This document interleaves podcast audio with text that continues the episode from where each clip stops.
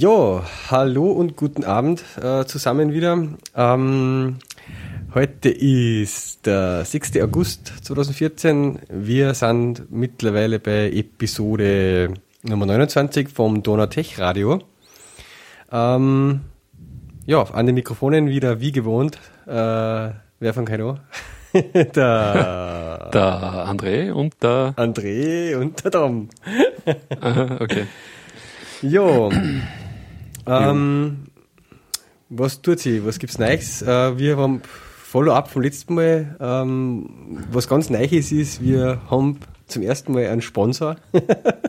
genau, genau. Äh, letztes Mal haben wir ja noch am Ende der Episode so ein bisschen, ähm, wie sagt man, äh, diskutiert oder halt äh, philosophiert, wie wir die Sache jetzt dann finanzieren, wenn Auphonic jetzt dann, dann plötzlich was kostet.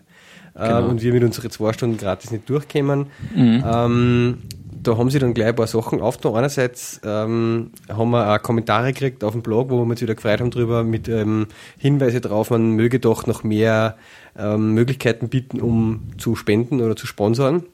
Eben außerhalb von Flatter, ähm, zum Beispiel, dass man einen PayPal-Account einrichtet oder so, ja, das genau, oder Amazon-Wunschlisten oder so, ja. Oder Amazon-Wunschliste. Man, man, kann sich eh anschauen, ähm, wie zum Beispiel das andere Podcast zu machen. Eben die Britlauf-Sachen sind da recht gut, auf der Meta-Ebene.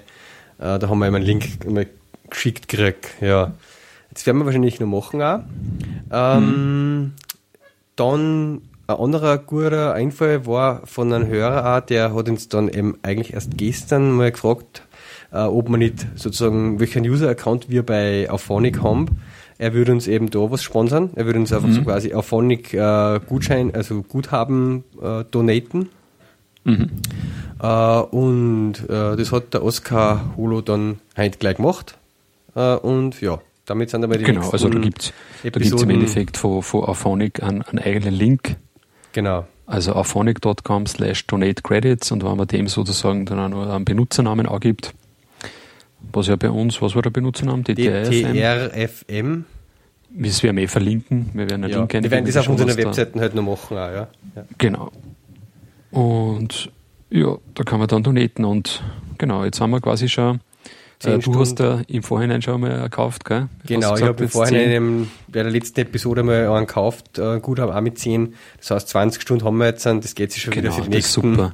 äh, genau. Ja, 8, 9 Episoden, 10 Episoden vielleicht aus. Genau, ja, ja. Da sind wir schon wieder mal gut drinnen jetzt. Ja, cool. Danke auf jeden Fall für die, ja, ja. Für die Spende. Mhm. Macht halt wirklich Sinn, weil, ja. Das Auphonic ja. ist halt auch fast nicht mehr wegzudenken, das nimmt da so viel Arbeit ab, gell? Ja, es bringt einfach halt die Qualität vom Audio doch um einiges nach vorn, ohne dass du da viel, äh, ja, da Spezialsachen tricksen musst. Ja. Jo, ähm, und genau. unser Sponsor, ähm, nachdem wir ja letztes Mal darüber gesprochen haben, über das neue Release von Git Tower, ja, von, mhm. also Git Tower Version 2, ähm, haben wir uns gedacht, naja, wir reden da so drüber und bewerben das im Prinzip ja auch und, und äh, erzählen jetzt nicht nur Gutes drüber, aber ähm, ja, man macht darauf aufmerksam und wir fragen einfach da mal nach bei den Jungs, ähm, ob die nicht das uns sponsern wollen. Und mhm. äh, das sind äh, ja Jungs aus Deutschland und Mädels. ähm, ich weiß jetzt gar nicht genau, da müssen wir mal nachschauen. Gitauer, die Firma, die da dahinter steckt, weißt du die auswendig? Ähm, ähm, Moment einmal, ich habe Gitarre offen. ja. Genau, Furnova Software GmbH. Furnova Software, genau, genau. Furnova, Und genau. die sitzen ja in Stuttgart, glaube ich, ja, in Stuttgart.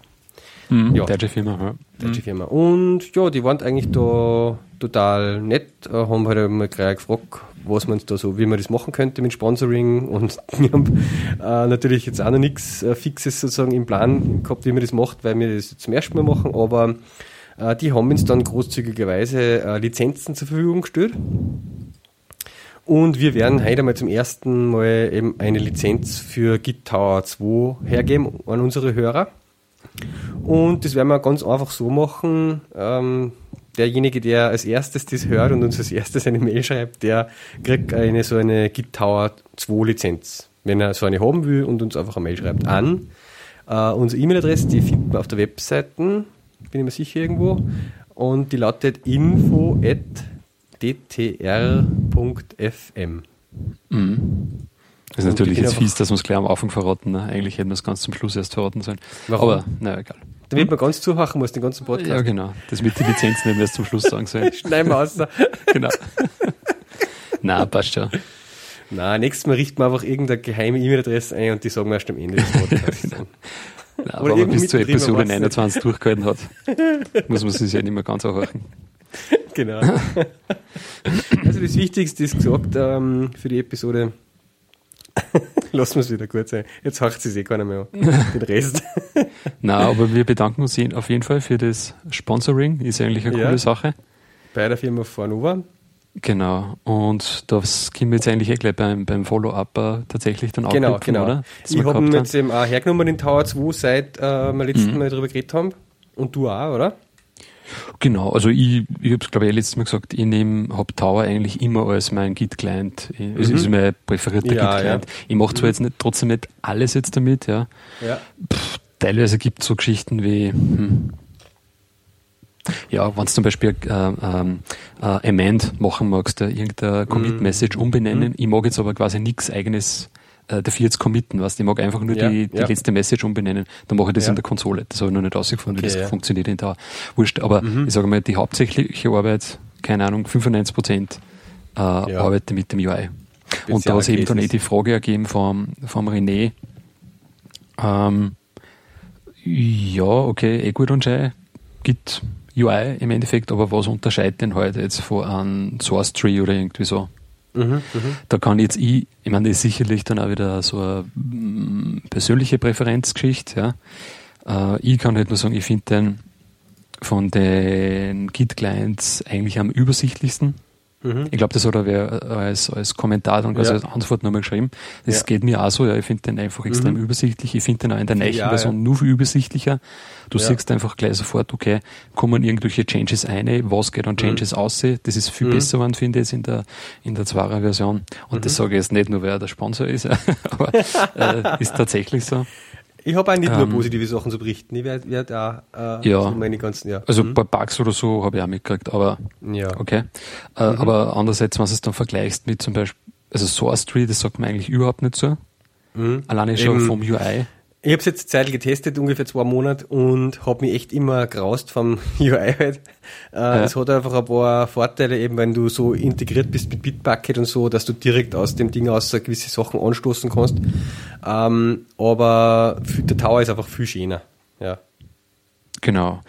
Ja, und ich finde, also gerade in dem Projekt, wo ich da bin jetzt, hat man schon gemerkt, dass sich die Leute, die ähm, auf Mac waren und äh, den Tower als Git-Client verwendet haben, die vielleicht davor nur überhaupt nichts gemacht haben mit Git, ähm, schon erheblich leichter da haben, als wie die Leute, die zum Beispiel Git jetzt über das IntelliJ benutzen mhm. müssen. Ja.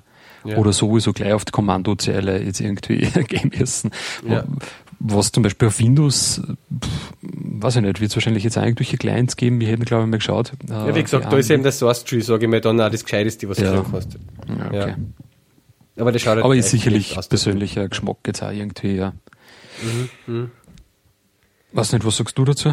Ja, also das Wichtigste, was er mal gemacht hat, ist, dass er das Problem irgendwie schon behoben hat, dass wenn zu viele Files äh, sind, ähm, dass er dann immer ein Spinning Beach Ball of Death gekommen ist und sie irgendwie weggehängt hat. Ähm, das sind so die Momente, wo ich dann immer auf die Konsole gewechselt bin, beim alten. Mhm. Genau, stimmt. Ja. Ähm, zu deinem Ding mit dem Amend, gell, du kannst einfach hergehen, was der in dem Zwarer jetzt zum Beispiel, da hast du ja. die Working Copy und dann hast du oben immer den Commit-Feld. Ah, da kann ich es Wenn du da reinklickst und dann kannst du okay. unten Amend anklicken. Ja. ja. Und dann hast du ja. im Prinzip den letzten Commit einfach, wo du den Kommentar noch ändern kannst. Ah ja, cool. Ah, okay. Ja. Vielleicht ist das Ender Tower angegangen. Keine Ahnung. Okay. Ja. Cool, ja. Okay, ähm, ja, was ich jetzt nicht so gut finde jetzt beim Neichen, was man, oder was ich mir einfach gewöhnen muss wahrscheinlich, ist, ähm, weil du gesagt hast, es zeigt dir, das hat mir immer im Tag, es, es zeigt dir normalerweise voll gut an, was hast du gerade für Branches lokal, was sind da die Sachen, die ab Stream nur zum Aufschirmen sind, was kommt over, ja. Ähm, das, mhm. was du mal auf der Konsole nicht sofort, da siehst du musst ständig wieder Git Branch aufrufen oder halt, äh, ja, du hast halt nicht so den Überblick ständig über dein ganzes genau, ja. Ja. Was mir jetzt ein bisschen schwieriger ist, ist irgendwie, im alten Tag hat er immer den aktuellen Branch, den du auscheckt hast, fett dargestellt. Ja, das tut er jetzt da nimmer. Und da schreibt jetzt rechts halt dieses Head hin. Genau, ja. Ja, auf das, das übersehe ich, weiß nicht, das leicht sticht mir nicht so ins Auge, jetzt auf das habe ich mir nicht umgewöhnt noch. Ist, dass mhm. ich nicht check, was ist der aktuell ausgecheckte Branch, ja. Aber ja, ist halt der Head. Stimmt, was das ich super finde, ja. was ich super finde, ist, dass man die Stashes jetzt quasi äh, anschauen kann, gleich ganz einfach, was in dem Stash drinnen ist. Mhm. Von den Sachen, die du jetzt auf Zeiten gestasht hast, das war früher auch ein bisschen schwieriger. Mhm. Ähm, ja, ich weiß jetzt ähm, auch nicht, wie das früher war, was das quasi äh, in, im lokalen Workspace sozusagen Änderungen gehabt hast und du hast dann zum Beispiel Pull angelegt. Äh, weiß nicht, wie das früher ausgeschaut hat von mir, aber jetzt sagt er halt, äh, pass auf, magst nicht diese ganzen Änderungen jetzt gleich stashen. Ja, also wenn ich da jetzt zum Beispiel gerade. Ja, genau, das hat er früher nicht da, ne? Das hat er, glaube ich, früher nicht da, was auch schon ist, man, ja, das ist halt eine Anwenderfreundlichkeit ja. halt im Endeffekt. Ne? Ja, genau, ja. Aber wie gesagt, ja, wobei in vielen Fällen ich switch zwischen Branches, will ich eigentlich gar nicht zwischendurch stashen, auch, ähm, weil ich es eh gleich mitnehmen will, weil ich meistens auf dem falschen Branch gerade versehentlich irgendwas geändert habe, so quasi. Ja, das ja. geht ja eh. Du kannst ja quasi mit Änderungen einfach in Branch wechseln, oder? Ja, eh, da, aber da kommt vorher der Dialog. Ich rede jetzt von, wenn du jetzt quasi lokale Änderungen hast und du machst dann Pull eine. Äh, Ach so, da fragt er dich jetzt automatisch, oder? Da fragt er dich jetzt, genau. Aha, so okay, der Branchwechsel, der funktioniert eh so auch. Mhm, ja, aber da war halt ohne, der Frage, die jetzt immer wegen dem Dialog, ob du das stashen willst vorher. Beim Branchwechsel auch. Ah, da siehst du schon. Ah ja, okay, stimmt. Ja, und das, das war vorher auch nicht. Und das, es ist oft so, dass ich das eigentlich gar nicht stashen will und wieder runterholen will, sondern das kann er eh meistens mit umnehmen. Das ist komisch, oder? Ja. Das, das hat er doch vorher, genau, das hat er doch vorher umgenommen eigentlich immer, oder? Ja, das kannst du jetzt auch immer noch. Du musst halt nur einfach klicken, do nothing, also do not stash und äh, bla bla. Ah, also du musst einfach nichts okay. machen. Mhm. Ja. Aber das ist eigentlich meistens mein Default Case. Mhm. Ja. Okay. Aber ja, ja. ist auch so, äh, ist halt, weißt du, das ist immer so schwierig zu entscheiden, welche, welche Prozent von den User wir brauchen den Use Case so oder so. Ja, die einen haben den, den Fall häufiger, die anderen den, die anderen brauchen den Dialog häufiger, die anderen weniger. Naja. Ja. ja. Ähm, na, alles in allem, und was ich eben cool finde, ist auch mittlerweile eben, haben sie sozusagen das, was der Source Tree im Kino hat, dass quasi, wenn ich im Bitbucket geklickt habe auf Checkout with Source Tree, dass er, das fängt jetzt auch der Tower ab, oder das kann der Tower auch abfangen. Und dann klickst du im Browser auf Checkout mhm. und dann macht der Tower quasi den Fetch und checkt den Branch aus. Ja? Okay. Das ist auch ganz ein praktisches Ding. Dass ich sozusagen mir, wenn ich jetzt im Web-UI einen neuen Branch anlege, äh, dann das mhm. dass ich im Git Tower dann draufklicke, äh, refresh und track das Branch, sondern dass ich es einfach direkt aus dem Chrome, aus, aus dem Browser triggern kann. Ah ja, okay. Ja, das ist ziemlich mhm. cool. Na, ähm, alles in allem gutes Update. Ja. Was ich jetzt gerade ein bisschen überlege, ist, äh, wir verwenden zwar äh, seit einer Zeit bei, bei den wichtigen Projekten bei uns, bei den Gressern, Git Flow, eigentlich ziemlich, ziemlich genau dem Git Flow Following, das, das, das Pattern mit ähm, äh, Feature Branches, Hotfix Branches, Release Branches und so weiter, Development mhm. Äh, und ich möchte eigentlich probieren jetzt einmal auch im Tower das Git Flow Plugin, also das Flow zu aktivieren und mit dem halt äh, mehr zu tun. Okay. Wobei eben wie gesagt, eigentlich eher oft aus dem, wie gesagt, aus dem UI, aus dem Web-UI die Branches außer erstelle mittlerweile und eh nicht so oft äh, da Release-Branches, Feature-Branches und so weiter aufmache. Aber ich glaube, ich werde das jetzt einmal umstellen auch. Mhm, okay. Weil das kann ja der Git Tower 2 jetzt auch, das hat er vorher noch nicht kennen. Das Git Flow. Mhm. Jo. jo. Mhm. Na, so, ich finde es, wie gesagt, ein schönes Update und kann man sicherlich mal ausprobieren. Wie gesagt, es gibt ja dann auch die äh, Trial-Version für, mhm. was weiß ich, einen Monat oder so war die. Genau. Und ich denke mal, wenn man es dann wirklich benutzt, äh, irgendwo jeden Tag und wenn das wirklich halt ein Tool ist, ähm, was dann die Arbeit jetzt erleichtert, ähm, ist es sicher, man, dann ja. kann man das sicher, gerade wenn man es jetzt vielleicht als Freiberuflicher oder so dann auch noch gleich mhm. ähm, in Verwendung hat oder so, ist das ein bisschen äh, Geld. Abschreibposten. Der Abschreibposten, genau, im Endeffekt, der dann sicher sicher wert, das schaue ich da gerade nochmal. Naja, okay. Eine Lizenz kostet ähm, 95 Dollar. 95, echt? Wirklich? Genau, wenn du eine neue Lizenz oder? kaufst. Aha. Äh, ich habe diese, also wenn wer Tower 1 schon hat, dann kannst du ein Upgrade machen um, um 29,50 Dollar. 50. Bei New Tower, nein, 59 kostet die normale Tower 2 Lizenz Dollar. Genau, Dollar. 59. Du hast 95 gesagt. Nein, nein, 59. Also habe ich okay. 95, genau, okay, 59 ja. ist ja. 59, ja, okay. Ja. Mhm. Ich glaube, das hat die alte auch schon ungefähr gekostet. Ja.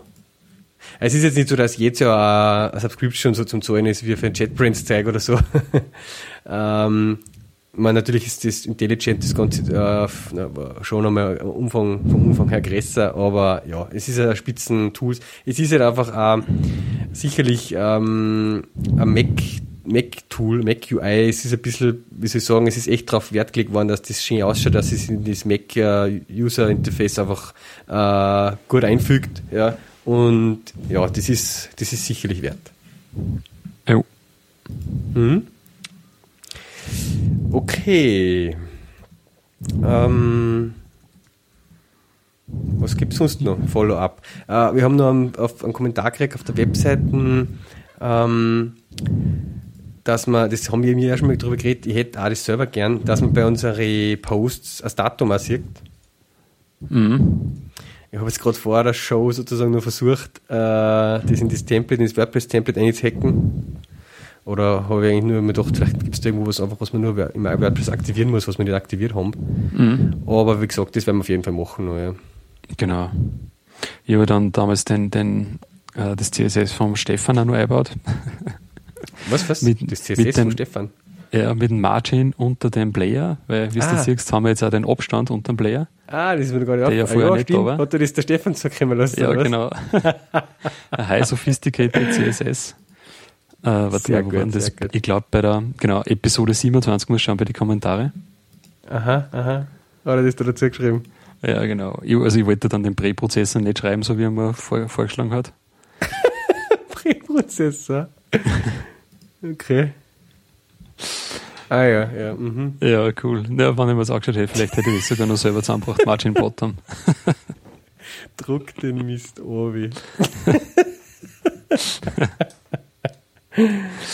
okay, okay. Ja, nein, Ja gut, also, ja, das hätten wir wahrscheinlich dann auch noch hingebracht, wenn man es ein bisschen... Ja, wahrscheinlich, wenn man sich da eingehängt hätte ein bisschen. Ja, ja. ja, ich glaube aber sonst von Follow-up. Das müssen wir dann bei unserer Web, Web uh, Developer uh, Credibility da raushängen lassen, heißt ja. Ja, das ist, uh, mhm. uh, wenn wir schon so ein einfaches CSS da dann uh, in die Kommentare kriegen müssen, dass wir das hinbringen. Mhm. CSS-Frameworks ist auch mal ein Thema. Da haben wir ja, neulich ja. mal was angeschaut. Hui, hui, hui. Ich ärgert mich schon, mit, na, was heißt, ich ärgert mich, aber ich, mit Bootstrap ist so das meiste, was ich jetzt im Moment halt mache bei den Apps. Ja. Mhm. Ähm, aber da habe ich jetzt auch, apropos, das passt jetzt dann wieder als Übergang. Ah, jo. Äh, nächstes Thema. Ähm, ich habe jetzt einen, einen neuen, mehrere eigentlich, neue Podcasts, mhm. äh, die ich her. Also, Und okay. einer von denen äh, passt gut zum Thema CSS. Mhm. Nämlich, ähm, einer davon heißt JavaScript Jabber. Ja, ich hau den mhm. Link da gleich in die Show Notes ein. Bitte. Ähm, und man, wie der Name schon sagt, da geht es hauptsächlich um JavaScript. Na, beziehungsweise falsch, Moment, das mit CSS habe ich jetzt woanders gesehen. Das haben wir letztes Mal schon geredet, gell, mit dem, den was du äh, mit dem InnoQ der InnoQ-Podcast, genau. Da haben wir letztes Mal schon geredet von dem, gell? Genau, ja. ja. Der InnoQ-Podcast, da gibt es nämlich eine Episode, die heißt CSS-Architektur. Mhm. Hast du die auch gehört? Mm, ich, ich glaube, da gibt es jetzt zwei Episoden, aber das haben wir voriges Mal schon geredet. Haben wir letztes Mal schon geredet. zwei Episoden, zwei Episoden Ja, auf jeden gibt, Fall, genau, da ja. ist nämlich was über CSS drinnen, das nicht schlecht klingt. Das möchte ich jetzt mal machen, auf jeden Fall. CSS-Präprozessoren ah, okay. sind drin und CSS-Architektur. Präprozessoren weiß ich eh schon relativ viel, aber diese CSS-Architektur-Aspekte fand ich ganz interessant einmal. Ja. Ähm, und dann bin ich über einen Artikel deppert noch, den haben sie eh, genau, der war sogar ein Working Draft, glaube ich, eh beim Stefan sein Podcast. Ja. Mhm. Äh, da haben sie diskutiert ähm, in Episode, warte mal, was war denn das für eine? Bla bla bla, nein, nicht die, äh, auch nicht diese. Vor Web Components. Genau, Revision 177 vom Working Draft von unserem befreundeten Podcast. Mhm. Da jetzt auch mit einer. Äh, da, der heißt sozusagen vom Titel her schon CSS-Benamung. Okay. Ja. Mhm. Äh, da stimmt irgendwas mit einer, einer Webseite. Wenn ich auf 177 gehe, gibt trotzdem der 181 als oberster.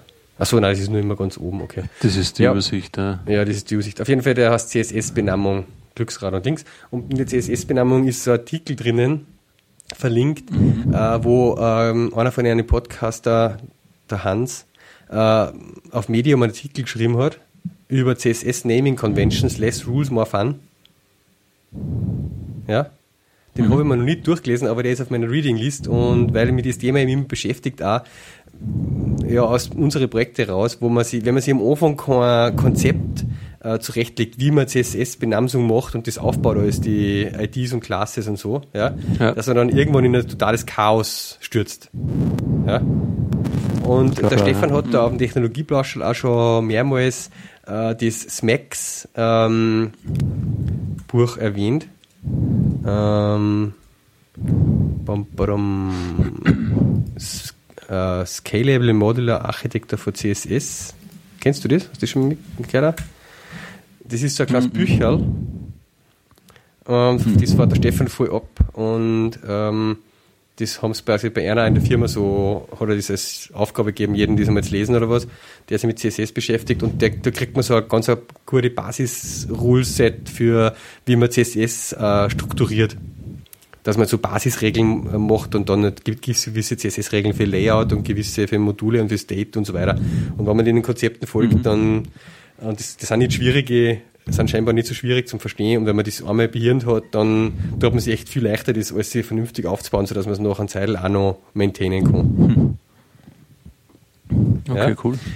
Steht da das ganze Buch auch im Internet? Ähm, Oder sind das nur Leseproben da? Ah, schaut so aus, aus, das ist alles online, glaube ich, ja. Ah, es gibt es auch als Bücher cool, zum Kaufen für wenig, wenig Geld. Das E-Book und so. Ja. Werfen. Ah, hast du okay. Aber ja, das ist, glaube ich, nicht schlecht. Also, ich möchte ihm auf jeden Fall, ist ja immer geschworen, wenn ich, bevor wir bei unserem äh, größten Projekt wieder mal Refactoring machen, UI-mäßig und so, möchte ich mir auch dies durchlesen und das als Behirnen für CSS-Benamsung. Äh, ja, mhm. sonst mhm. mache ich da nichts mehr.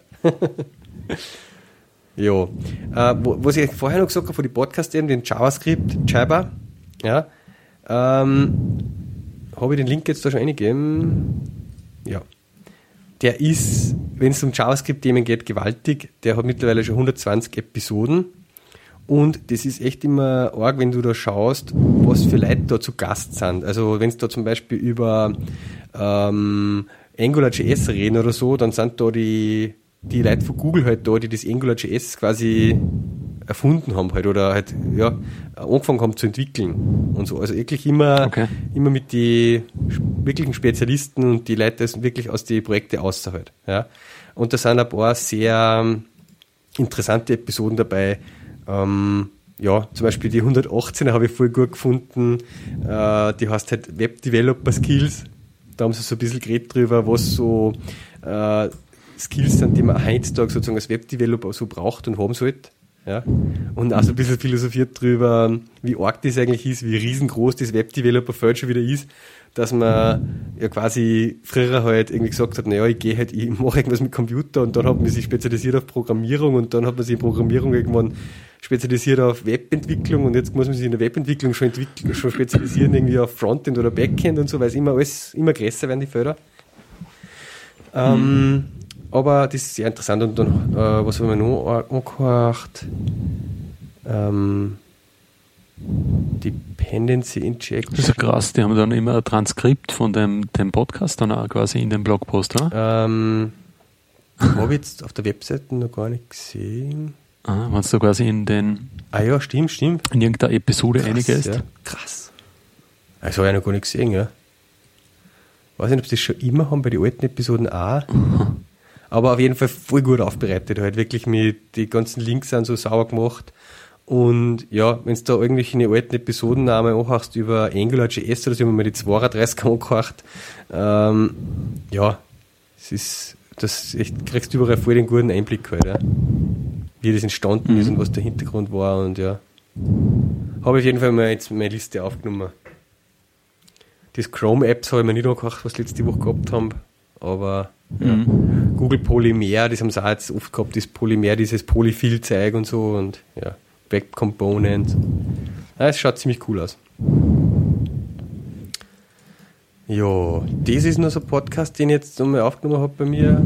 Ähm, dann Hör den Code. Das ist mehr so, äh, ein bisschen mehr .NET-lastig, äh, sage ich mal. Also sind öfters Leute, Leute die halt so aus dem C-Sharp-Umfeld sind und so. Ja. Aber die haben jetzt gerade vor kurzem eine coole Episode gehabt über die, äh, Angular und TypeScript äh, Development. Und mhm. was habe ich noch? Wegen was habe ich mir angehört? Genau, da war eine Episode ähm, über Signal Leaf, das ist so eine Plattform für Podcasts, was einer baut. Deswegen hat mich da auch einer darauf aufmerksam gemacht, dass das vielleicht interessant ist für mich. Ähm, mhm. Ja. Ja, also in der aktuellen Episode reden sie über Kotlin und ja. Mhm. Mhm. Kotlin ist eh die Sache von JetBrains, oder? Ja. Jo. Genau, das ist dieser JVM-basierte Programmiersprache. Genau, und da ist der Hadi Hariri, der sagt mir auch was.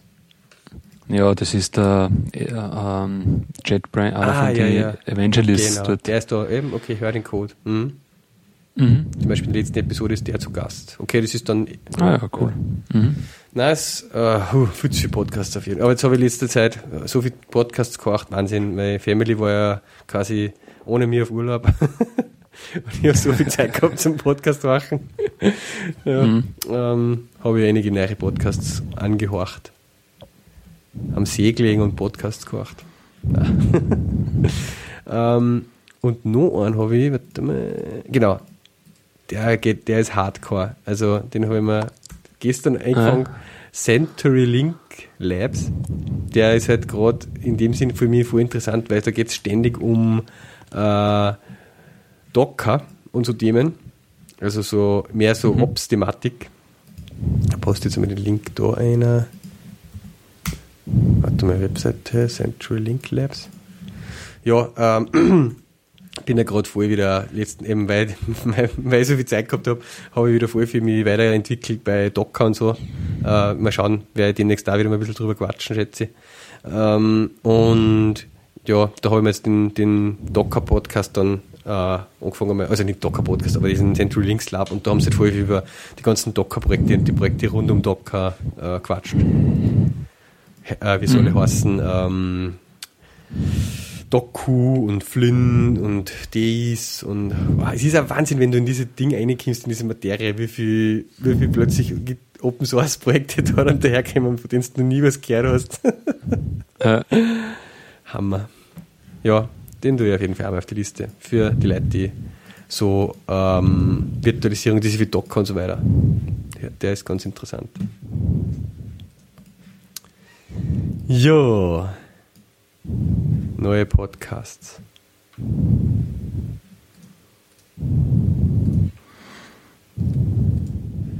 Dann ähm, haben wir ein paar äh, Sachen auf der, auf der To-Do-List, die hast du eingetragen, bei Programming und so.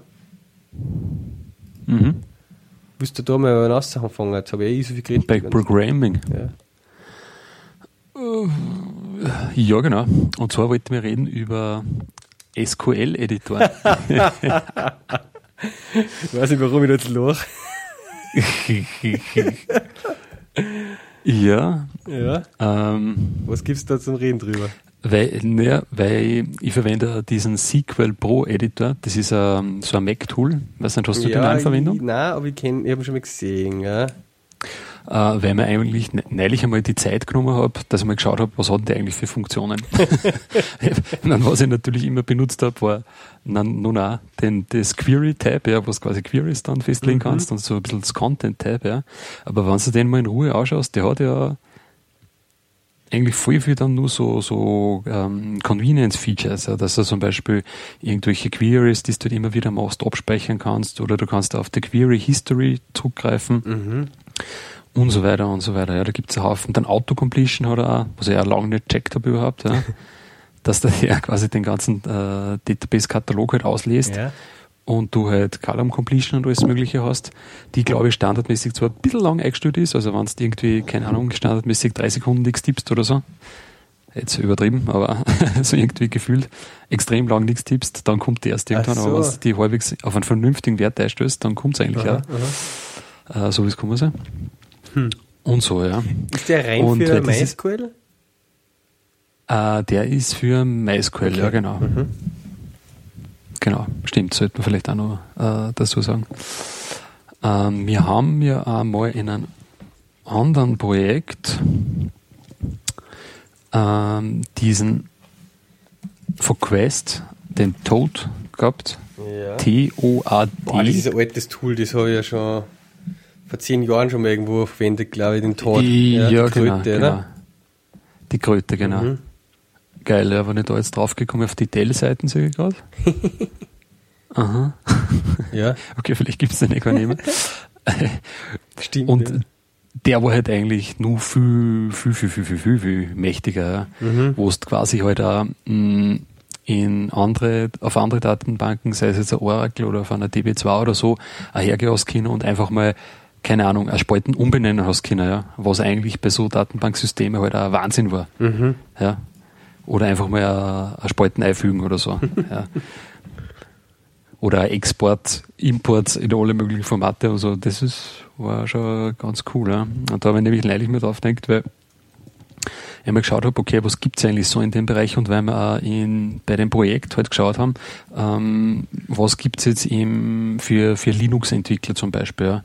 oder gibt es da jetzt irgendein Tool, was wir halt irgendwie alle verwenden können? Mhm, mh. Weil viel oder die Windows-Leute oder die, die Windows VM haben, die verwenden dann auch nur diesen SQL-Jog. SQL-Jog? Alter. Kennst du nicht? Äh, SQL-Jog? Ja. Der ist auch, ist auch kostenpflichtig. Mhm. Und die Post haben wir da den, den Link rein. Mit YOG ist der, gell? Oder? Genau. Also vielleicht sollten wir auch noch da. SQL Jog, genau. Mhm.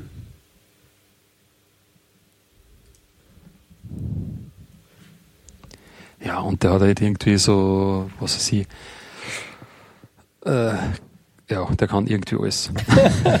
Top 10 Features. Ja, wirklich, von, von Backups über irgendwelche visuellen Darstellungen, wie deine Tabellen ausschauen, von Tabellenvergleiche, keine Ahnung, die DDL-Statements aus bestehende Tabelle zurückgenerieren, ja, sodass es dann auch wirklich passt für den jeweiligen Tabellentyp, dass auch kein Encoding verloren geht oder kein jetzt im MySQL vorher Engine-Typ oder so, ja. Mhm.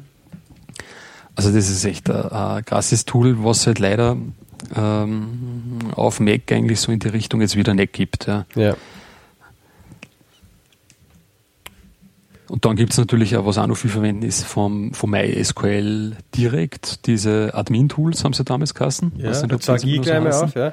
Früher ah, hat es okay, quasi äh, den MySQL Admin-Tools und die MySQL Query-Tools, also die, genau, das waren verschiedene Apps Programme. Geben, ja. Mhm. Und seit dann, hm, eh schon mindestens zwei, drei Jahren wieder, gibt es eben die MySQL Workbench ja, die das sozusagen alles in einer App vereint.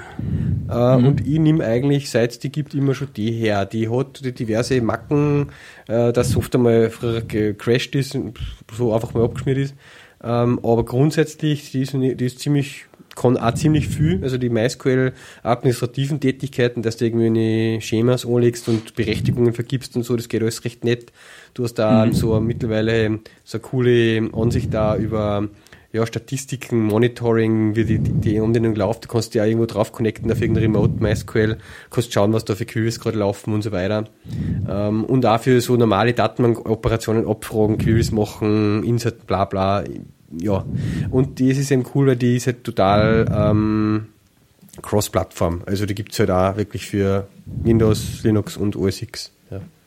Mhm, stimmt, genau. Das war nämlich dann, glaube ich, auch so ziemlich die einzige, die wir dann auch gefunden haben. Ja, ja. Also für mich ist das das Go-To-Ding. Äh, das kann mittlerweile auch so eben so einfache Geschichten wie ich tue mir voll viel auf irgendwelche Linux-Daten, äh, MySQLs connecten, die auf irgendeinen Server bei Hetzen oder so laufen, dass ich einen mhm. SSH-Tunnel dort hier aufmache. Das habe ich früher als selber noch einen Tunnel aufgemacht, weißt du? Und jetzt kannst du mhm. das halt dort direkt in dem Connection-Dialog, kannst du den Tunnel auch noch mit konfigurieren äh, und lauter so Geschichten halt. Ja, das ist eigentlich, gangen wir jetzt nichts ab da. Ja. Okay. Ja, cool, das muss ich mir auch wieder mal anschauen. Das letzte Mal habe ich mir es, glaube ich, da habe ich sogar noch auf, auf Linux gearbeitet, also vor Mac noch. Haben wir es da mal angeschaut und irgendwie, weiß nicht, auf Linux war das damals schon ein gescheiter Dreck. Ja. Ja. Und ist immer, ist immer abgestürzt und da ist auch relativ, weiß nicht, da haben so Sachen zum Beispiel nicht funktioniert wie, ähm, du hast einen Import, ja, und magst den jetzt einspülen. Mhm. Ein da hat es halt geraucht. Äh, äh, irgendwas, was du von einer MySQL Irgendein Dump quasi, Dump, ja. Du ja. hast halt irgendeinen Dump und magst dann über diesen Import, ja. Import, den du halt haben, einspielen, war aber quasi ein MySQL-Dump, ja. ja. Wobei, denkst, das ist so eine Operation, die mache ich trotzdem immer noch in der Command-Line. Habe ich noch nie, habe jetzt lange schon nicht mehr probiert, ob es über die Workbench Stimmt, geht. ja, mache ich dann. Da tue ich dann immer MySQL-Dump und halt dann MySQL genau. use die Datenbank und dann Source von dem SQL-File. Mhm. Das geht eigentlich am einfachsten, ja. Mhm. Ähm, ja, aber man muss sagen, na, der, jetzt habe ich gerade gesehen, der ist wieder Version, ich habe nur 6.0 irgendwie oben, aber da gibt es jetzt schon wieder 6.1.7. Ja, jetzt wieder mhm. ein Update. Nein. Machen wir gleich da einen Download. Mhm. Zack. Was? Login? 50 MB. Nein, kann man sich, glaube ich, sparen normalerweise. Just start my download. Mhm. Just start my download. Ja, ähm, andere Sache habe ich auch gerade mal, was das noch schwieriger ist, irgendwie einen gescheiten Editor zu finden, ist für SQLite. Mhm. Äh, wenn du, was der Android, äh, iOS Datenbankgeschichten, ja, mhm. das SQLite ja häufig. Ähm, und bis jetzt habe ich das lange Zeit eigentlich meistens mit einem, mit einem Firefox Plugin aufgemacht. Ja. ja. also im Firefox gibt es ein Plugin, das heißt SQLite Manager. Ja. Aha. Und äh, mit dem, das schaut aus, als wie so ein, ja, wie so ein Plugin halt ausschaut, das schaut irgendwie so eine Cross-Plattform und ähm, vom UI her nicht schön. Also so richtig so, ja, wie soll ich sagen, XX-Window-mäßig halt. Mhm. Ähm, aber ist gegangen. Und mittlerweile habe ich mir, aber für Mac, da gibt es jetzt ein SQLite Professional. Aha. Ja. Okay. Ähm, muss ich auch einmal alle die Webseiten reinhauen. SQLite Pro heißt die Webseiten.com. Und das ist halt wieder, ich meine, es ist jetzt keine, weiß gar wie aufwendige Software, äh, aber es ist halt auch schön gemacht, sage ich mal. Ähm, vom UI her ist es halt einfach eine Mac-Anwendung mhm. und ja, kostet irgendwie, glaube ich, 19 Dollar oder sowas. Ja, die habe ich mir jetzt einmal gekauft. Weil mir das mit dem Firefox-Plugin und so doch irgendwie immer genervt hat. Also wenn du es jetzt in, in IntelliJ anschauen magst, habe ich da so einen Link eingepostet, gerade in die Show Notes, wo beschrieben wird, wie es quasi aus dem IntelliJ auf die Android-Datenbank zugreifst. Auf die Android direkt, was du sozusagen im Simulator am Gerät hast, oder was? Genau, ja. Mhm, mh. Das ist nämlich teilweise auch ganz, das, das habe ich schon cool. mal benutzt. Ja.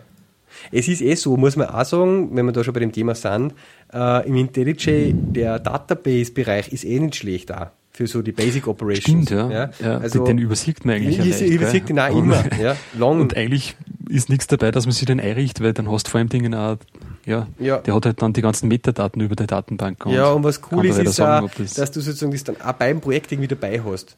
Also ich habe zum Beispiel jetzt wieder mhm. so ein Projekt für, für einen Kunden, wo ich mit einer Oracle und einem SQL-Server eben von dem Kunden arbeite äh, mhm. Und dann habe ich da einfach die beiden da drinnen konfiguriert und kann gar einmal einfach in der Idee aufkloppen und schauen, was steht eigentlich da in der Table für Dreck drinnen. Ja? Mhm, äh, okay. Und, und habe das aber immer da, wenn ich das Projekt aufmache, einfach rechts drinnen. Und muss man nicht nur, was weiß ich, meine, das speichert es mit dem Projekt mit ab. Ja? Das mhm. finde ich, find ich irgendwie lässig.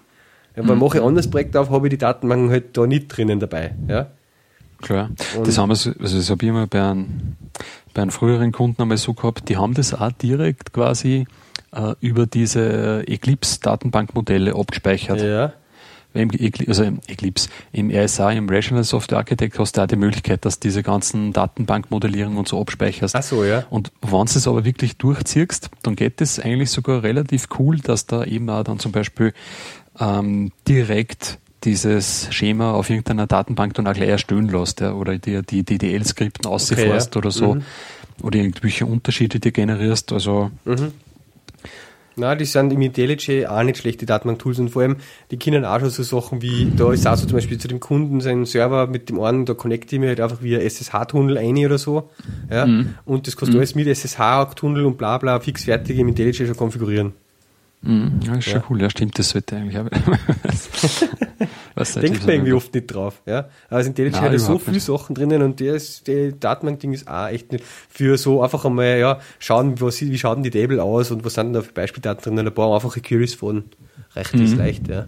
Mhm. Und es kann wahrscheinlich noch viel mehr, aber ja, ich brauche jetzt halt da gerade nicht viel. Zum Beispiel kannst du auch eben Schema außerholen von der Table und die irgendwie in einen File abspeichern oder Datendump mhm. in einer File speichern, also es geht auch, ja.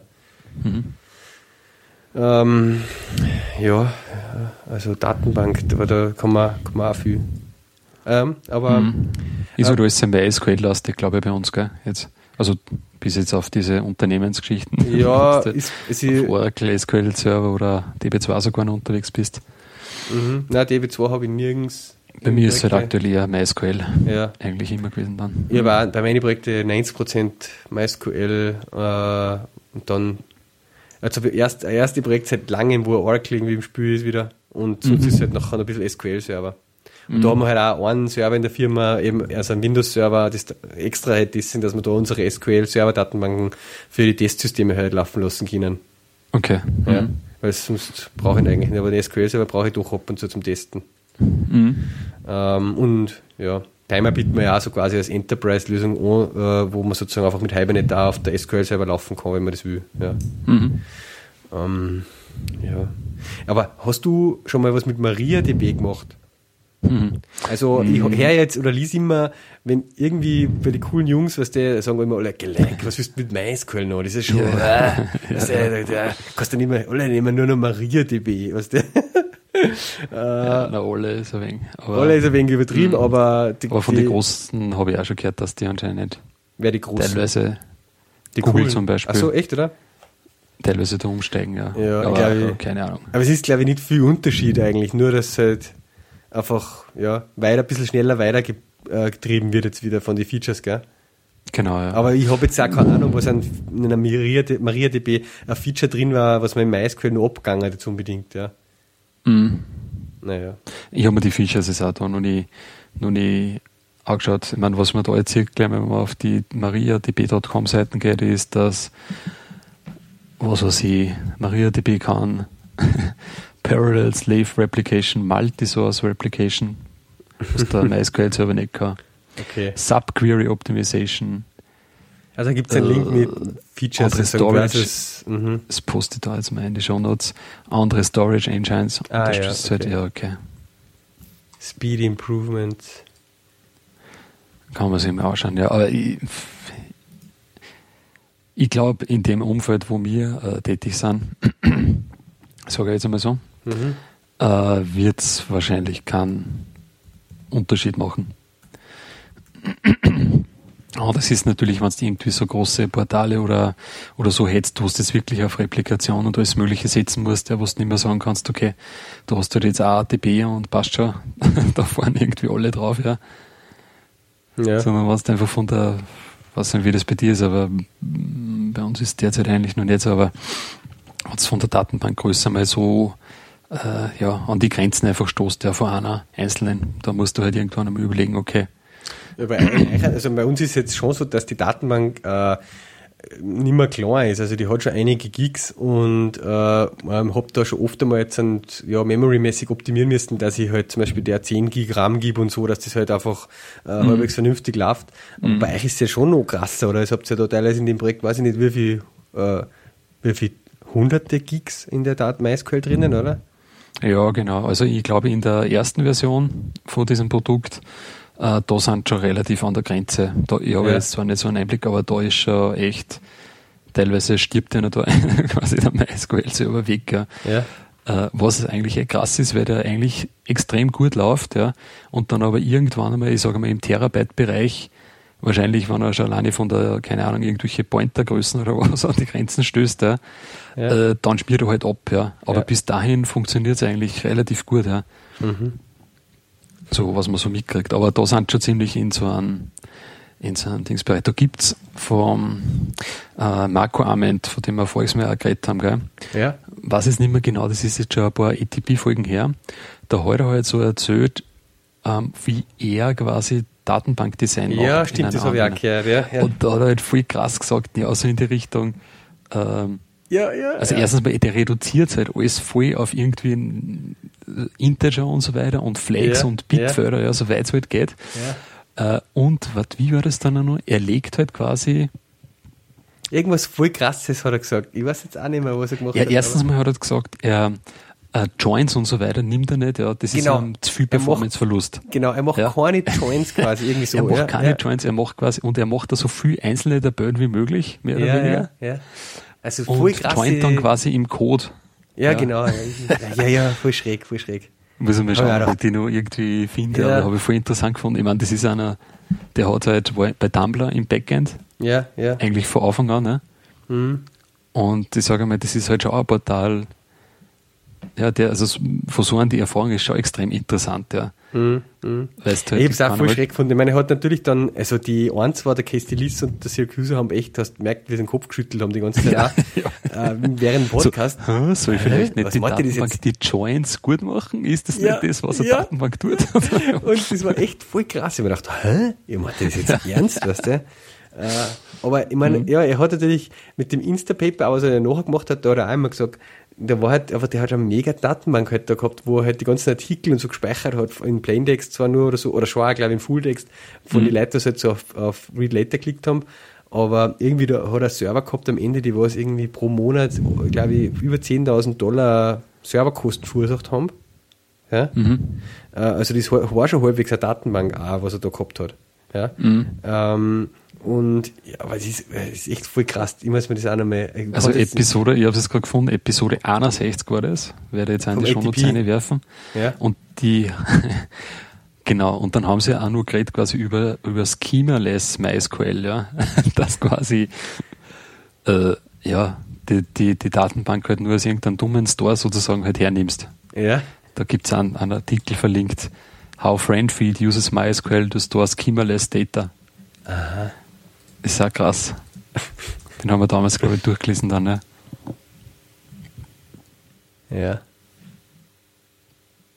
Markus Preferred Book, was war da denn da? Ja, das, das High Performance das ist das MySQL, ja, genau. Das, das ist ja, gut. Ja, das ist nicht schlecht, ja. Muss ich auch wieder mal reinschauen. Die zweite Ausgabe, die zweite Auflage, warte mal, wann ist die rausgekommen? Okay, 2008, ne? 2008, ja. Das ist auch schon wieder relativ alt, gell, aber ja. man kann es prinzipiell einmal geben. Da sind wirklich voll die äh, voll interessante Kapitel drin. Mhm. Ja, wieso, wieso Indizes funktionieren und so. Gell. Das hat mich, habe ich ein paar so Aha-Erlebnisse gehabt. Ja, ja. Beziehungsweise natürlich auch voll auf MySQL äh, spezifischer Ebene. Okay, welche Optimis Optimizations kannst du machen? Mhm. Ja, das ist zum Beispiel, es, ist so ein Thema halt, ähm, wo immer halt dann oft auch wieder, wo es mir schon dann äh, so geht, ja, wenn du jetzt dann so eigentlich Full-Stack-Developer bist und dann auch ja, wie jetzt so irgendwie im DevOps-Bereich auch noch mit bewegen soll, das sieht die auch bei uns, äh, und dann sollst du irgendwie auch noch eben wirklich wissen, wie du die MySQL am besten optimierst, weil irgendwann kommst du mhm. an einen Punkt, wo halt du merkst, okay, die Datenbank ist nicht so, performt halt einfach nicht so, wie es soll, ja meistens musst du eh nur kleine Schrauben dran oder halt tut mal weiter oben eher anfangen bei der mhm. Schema halt, da, da einen Index machen und bla bla. Mhm. Aber, aber du kannst ja auch schon was da konfigurieren kannst bei der MySQL auch wieder unten an Memory Settings und, und Caching und also. Pff. Kannst auch schon wieder viel aussehen, ja. Das ist ja. auf jeder Ebene. Obwohl ich sagen muss, im Endeffekt, ja, ist eigentlich oft die Ebene drüber, wo es schon mal so viel aussehen ja, eh, kannst. Eh. Meistens ja. Aber, aber es stimmt ja, wenn es dann so, wenn es dann von den Daten immer, immer mehr wächst, das Teil, ne? Mhm. Und du Daten bis irgendwann zurück abgespeichert haben musst für die Kunden. Ja. Ist halt, ja. Ja, vor allem, äh, was zum Beispiel auch dann oft echt Sache ist, wenn es dann noch bei Riesenmengen von Daten irgendwie, während die Anwendung weiterentwickelst, Migrationen machen sollst vom Schema. Äh, mhm. was der auf der anderen Seite, zum Beispiel beim Timer ist so, das können wir echt eigentlich voll gut immer äh, with Zero Downtime sozusagen deployen. Also einfach Updates einspielen, ohne dass irgendwer was mitkriegt davon. Mhm. Aber okay. natürlich, wenn du Datenbankschema-Änderungen machst, ja, äh, die einfach nicht irgendwie aus, die bleiben nicht aus, äh, dann, und du hast dann irgendwie eine Tabelle mit zig Millionen Einträge, ja, mhm. Irgendwann, wenn du da mal Spalten dazufügen willst, ja, ja, dann dauert das einfach einmal irgendwann. Mhm. Und das dauert dann oft einmal eine Stunde oder so auch. Mhm. Okay. Ja, da bist du halt einmal eine Stunde down dann. Mhm. Ja, und wenn du zwei solche Tabellen hast, bist du halt zwei Stunden down. Mhm. Ja, ja, also da fängst du dann halt an, äh, musst du eigentlich die, ja, wieder mal was Gescheites überlegen, wie du das aufrahmst oder besser strukturierst, damit du da dann, ja, nicht so lange down sein musst zum Beispiel. Mhm. Aber ja. Gibt es da nicht im MySQL auch das Feature, dass quasi so eine Tabelle auch partitionierst auf mehrere? Anhand ja. von der ID und so? Gibt es auch, ja. ja. Okay. Mhm. Aber das war so, so in die Tiefe, da habt ihr ja. jetzt noch nichts gemacht, quasi, dass da. Nein, nein. ich stelle mir das jetzt äh, vor, jetzt bei euch zum Beispiel jetzt beim Timer mit die ganzen, also ihr macht so die Zeitaufzeichnungen, ne? Mhm, mh. das, da kommt ja schon einiges zusammen, oder? Weil jede Zeitaufzeichnung hat im Endeffekt Beschreibung und so dabei. Ja, ich meine, was am schlimmsten ist, sage ich mal, bei uns ist das, dass wir auch die Zeitaufzeichnungen alle revisionieren. Mhm. Und auch die dazugehörigen sozusagen auch äh, die Aufgaben und so, auf die du buchst. Das heißt, es gibt halt von jedem Ding eine totale History. Und wir haben zum Beispiel Kunden, die über ein Interface, über API halt äh, eine Aufgabe mit einem, mit einem System synchronisieren, was bei einer steht im Haus. Zum mhm. Beispiel irgendein ERP-System, wo er seine ganzen Projekte drinnen liegen hat. Und der tut jetzt zum Beispiel das stündlich synchronisieren. Und mhm. dann hat er das aber falsch konfiguriert oder so, jetzt tut das stündlich zum Beispiel alle seine Tasks updaten. Okay, gelegt. Ja, dann hast du hat der Kunde 10.000 Tasks zum Beispiel drinnen in dem, bei uns im Timer. und die werden stündlich aktualisiert. Ah. Ja, jetzt hast du stündlich eine neue Revision von den 10.000 Tasks. Mhm. Und das tust du dann mal über zwei Jahre oder drei. Mhm, mhm. dann kämen halt einmal ein paar Millionen Task-Revisionen zusammen. Mhm, mhm. Ja äh, die nicht alle notwendig sind, weil es meistens eh die Service sind, die Revisionen. Ja? Mhm. Also das müsste man halt einfach dann klug aufrahmen einmal. Äh, ja, oder einfach keine neue Revision legen, wenn es eh die Service ist und so. Ja, mhm. aber wenn du das normale Hibernate Inverse halt drinnen hast, was das macht halt einfach äh, einen neuen Audit-Eintrag. Ja. Mhm. Aber ja, aber da setzen wir die dann an einer Schmerzgrenze, wo sie jetzt schon irgendwie ein Schweiß ausbricht, wenn jetzt mir irgendwas tat. Nein, also okay. wir sind an, an, einfach an der Grenze, halt, dass wir sagen, naja, wir wollen nicht so lange Downtime machen eigentlich. Okay. Wenn wir an der Tabelle mhm. wieder was angreifen müssen, mhm. sozusagen. Mhm.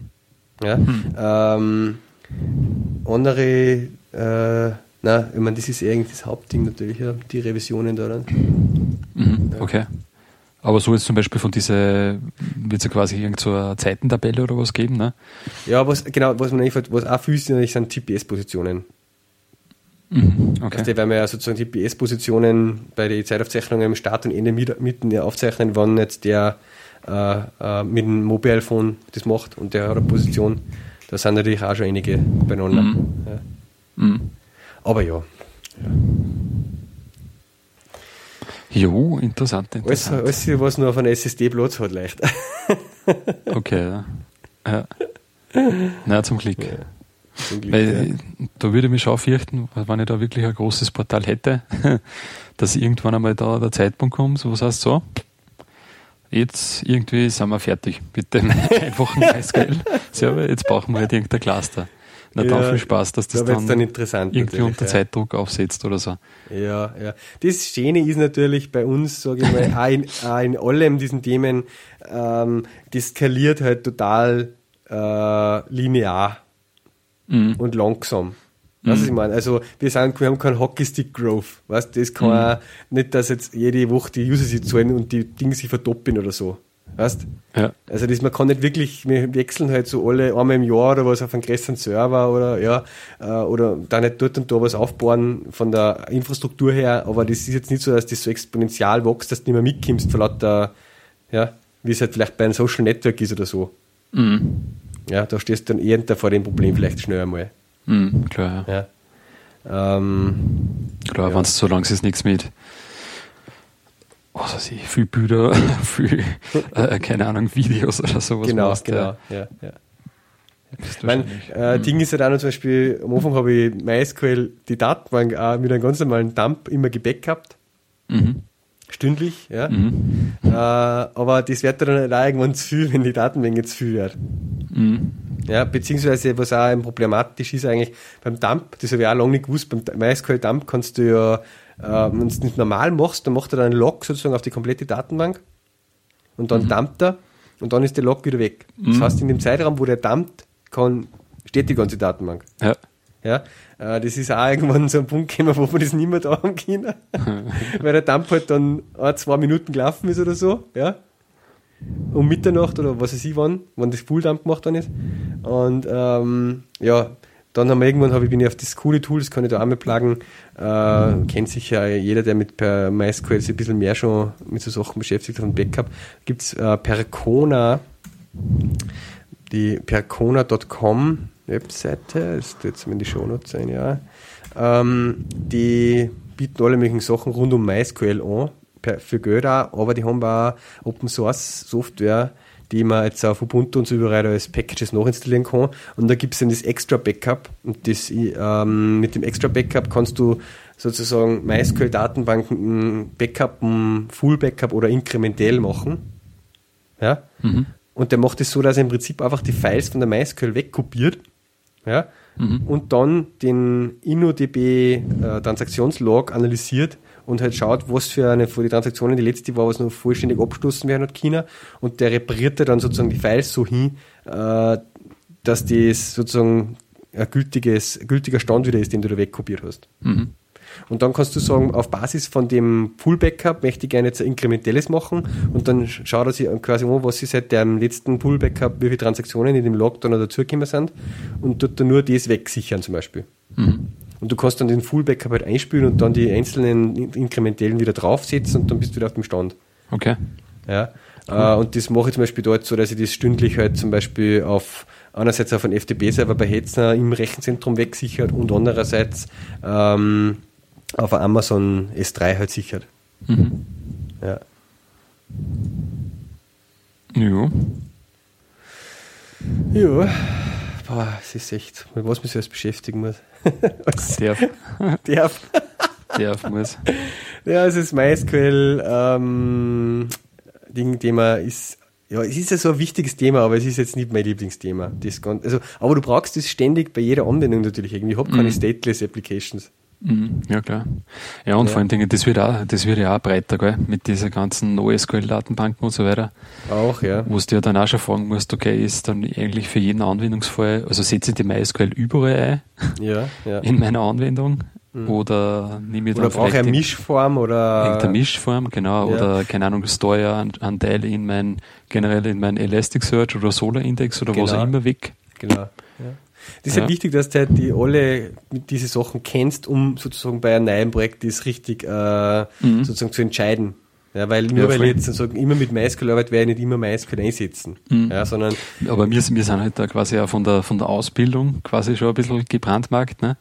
Weil bei uns, also bei, zumindest was bei mir bei Softwareentwicklung, wie ich studiert habe, so, da war das klar, ne? Dieser Zustand in der Anwendung, ja passt. Nimmst der Datenbank. Relationale ne? Datenbank. Bei uns auch ja. kann es nur relationale Datenbanken geben. Vielleicht waren irgendwann einmal objektorientierte Datenbanken in, ja, aber ja, habe sie ja, nicht durchgesetzt, aber, wurscht. Ja. Aber das hast du gelernt. Aber das ist schon krass, das hat sich schon, ja, wenn du das heute schaust, wenn du heute studieren würdest, ja, da hast mhm. du eigentlich schon auf der Ebene schon wieder so einen breiten Horizont, ja, wo du wieder, keine Ahnung, dokumentenorientierte Datenbanken, Key Values, mhm. du hast, was der Teufel was, ja, einige ja, kannst. Ja. ja. Das ist schon, ja. und das ist eigentlich in jedem Bereich so, so breit geworden, kannst du sagen. Ja. Ich habe zum Beispiel beim Timer dann lang nachgedacht drüber, im Nachhinein, äh, zwei, drei Jahre nachdem wir das gestartet haben von der Architektur her so, weil wir zum Beispiel diesen, diesen Task Tree halt drin haben. Wir haben so einen Baum, der ganz flexibel ist, wo du deine Aufgaben und Projekte dem Kunden nicht ablegen kannst und mhm. der eigentlich jetzt eine Baumstruktur, ja, mhm. in einer relationalen Datenbank ablegen, ja, mhm. ist eigentlich ein Dreck. Mhm.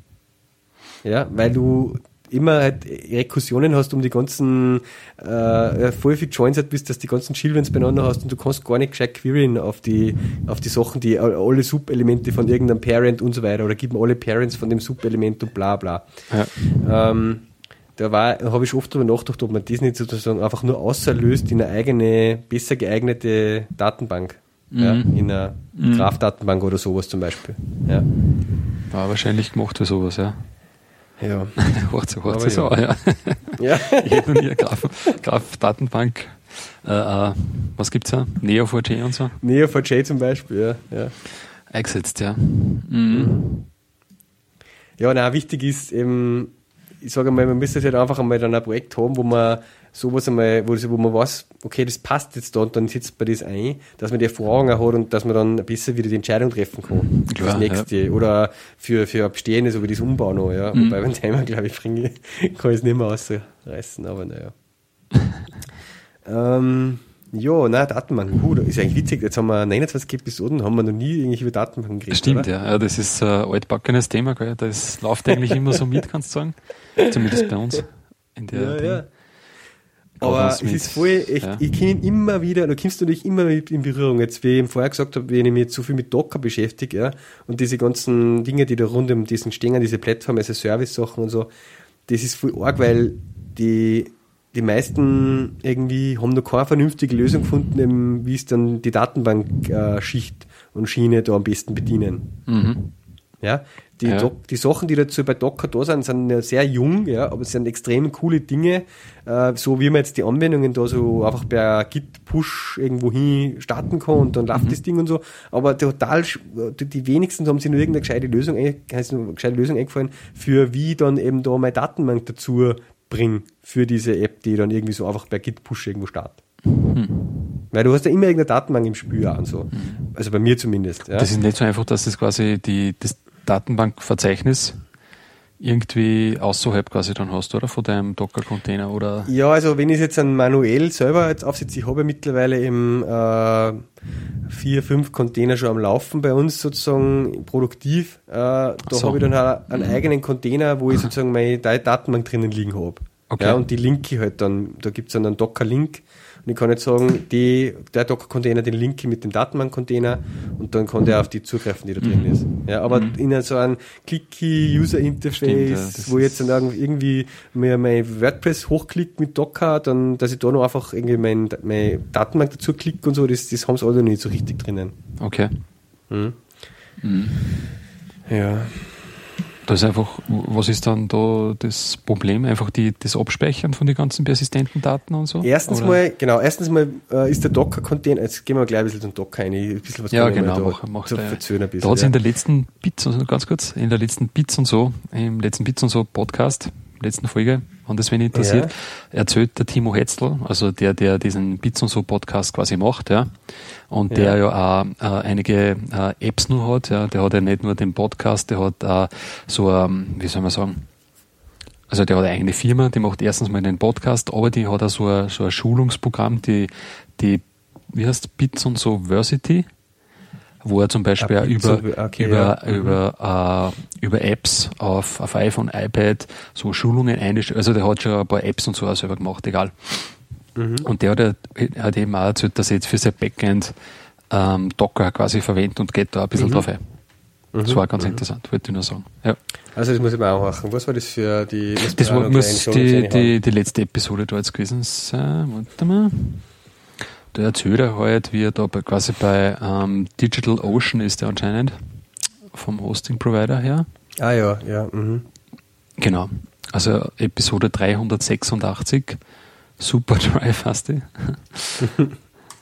Gebe ich auch in die Shownotes. Passt ja. Mhm. So, persistente Daten, Docker, ja. Ja, ähm, also grundsätzlich sozusagen ist ja der Docker-Container ähm, ja, flüchtig. Das heißt, wenn der wieder stirbt, dann ist alles von dem, was drinnen war, verschwunden. Mhm. Das ist eigentlich OS. so das Ding, der ist eigentlich stateless komplett. Genau. Apache Logfiles, ja? alles, alles. Ja, wurscht. Ja. Also jede Filesystem-Änderung mhm. da drinnen und so wird dann wieder, ist wieder weg. Mhm. Und wenn du den Container auf Basis eines desselben Images wieder startest, startest du wieder vor demselben Ausgangspunkt sozusagen. Vom Image quasi. Mhm. Vom Image, mhm. ja.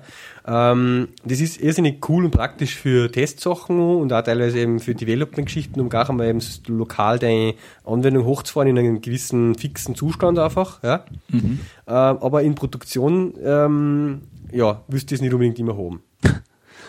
Nicht wirklich.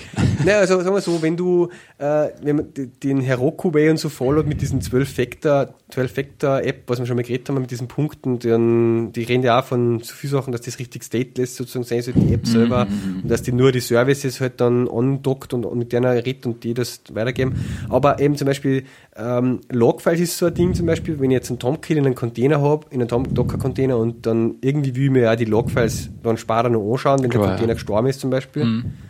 Ähm, und da, da kommt dann was ins Spiel, das heißt Volumes. Mhm. Ja, und du kannst jetzt einmal Volumes definieren bei jedem Container, wo du dann einfach sagst, ähm, von meinem Host zum Beispiel einen gewissen Folder will ich als einen gewissen Folder in meinem Docker-Container auch haben und alles, was da eingeschrieben wird, wird halt eins zu eins durchgeschrieben. Mhm. Ja, dann, dann steht es in dem Host zum Beispiel in dem Container drinnen, äh, in dem Folder drin, den du angegeben hast. Mhm. Das ist schon mal recht cool, damit kannst du so Sachen machen wie, du legst irgendwo unter war äh, Docker Logs zum Beispiel irgendwie ein Folder an, wo du dann halt für deine ganzen Docker-Container alle Logs ablegst und da halt nochmal vielleicht einzelne für irgendwie eine Apps oder so. Ja? Und die stehen halt dann alle dort einfach. Okay. Du gibst immer dann einfach ist das an, wenn jetzt du quasi pro Container oder weißt du jetzt gesagt hast, hier alle Docker-Container? Nein, Nein, du kannst natürlich dann einfach jeden einzelnen Container so starten, dass er sein Logs-Folder halt dort Okay, hinlegt, aber ist nicht von Haus aus jetzt ein globales Nein, nein, Setting, du mappst halt dann immer bei mhm. jedem Container-Start dann einfach den Folder in den Container ein, mhm. äh, für den sein Logs-Folder okay, zum Beispiel. Ja, ja? Ähm, das war so, die, und da habe ich auch anfangs so Beispiele gesehen, die das eben so vorgeschlagen haben. Und da kannst du zum Beispiel dann auch so Dinge machen wie, ich mache mir einen MySQL-Container, wo MySQL drin läuft und das war lieb MySQL, das mhm. lege ich mir halt dann auf meinen Host unter war Docker und dann Containername lieb MySQL oder so. Mhm. Ja, dann ist das auf meinen Host persistiert und jetzt, wenn ich den Container kill, ja, sind die Daten dort und wenn ich wieder starte, starte den halt wieder mit demselben äh, Folder-Mapping mhm. als Volume und dann haben die Daten halt wieder da. Ja, und ist das schon gesichert, dass das quasi dann wieder problemlos hochfahren kann, gerade? Also sind da eh keine Logs oder, oder wird das eh vollständig geschrieben? Das wird ganz normal, wie wenn der MySQL halt einfach da hinschreiben will. Wenn du MySQL stoppst, was der dann stoppst du das ja auch. Okay, und dann, das wird schon kontrolliert gefahren, der Container, dass dann ja, quasi ja, die Services ja, also gestoppt werden nach der Reihe und so. Ja, genau, okay. ja, ja. Nicht irgendwie zum Pump Nein, die werden richtiger Signal, Signal Nein halt geschickt sozusagen. Ja. ja. ähm, oder Null, Null ist das normale, oder? Ja, Null.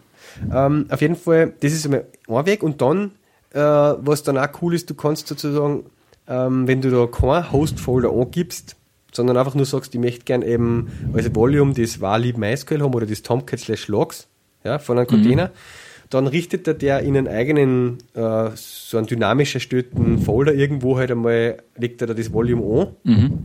Ja, und schreibt das dort auch persistent hin.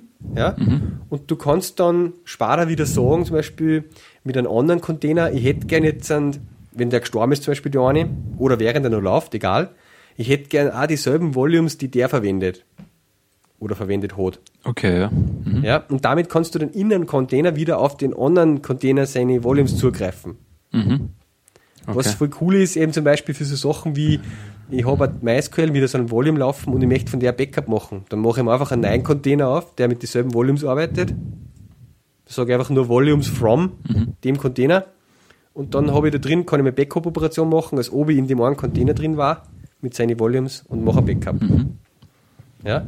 Ähm, und so ist eigentlich das mit der Persistenz gelöst. Nur du musst halt wirklich, und das ist eben das, was halt eben viele dieser Passsysteme noch nicht haben, irgendwie halt so ein Volume definieren können, wo das hingeschrieben wird und wo das dann persistent auch liegt und ja, und du linkst halt dann zum Beispiel den einen Container, die App, den App-Container mit dem MySQL-Container mhm. und der schreibt halt dann in MySQL ein und der schreibt es in sein Volume.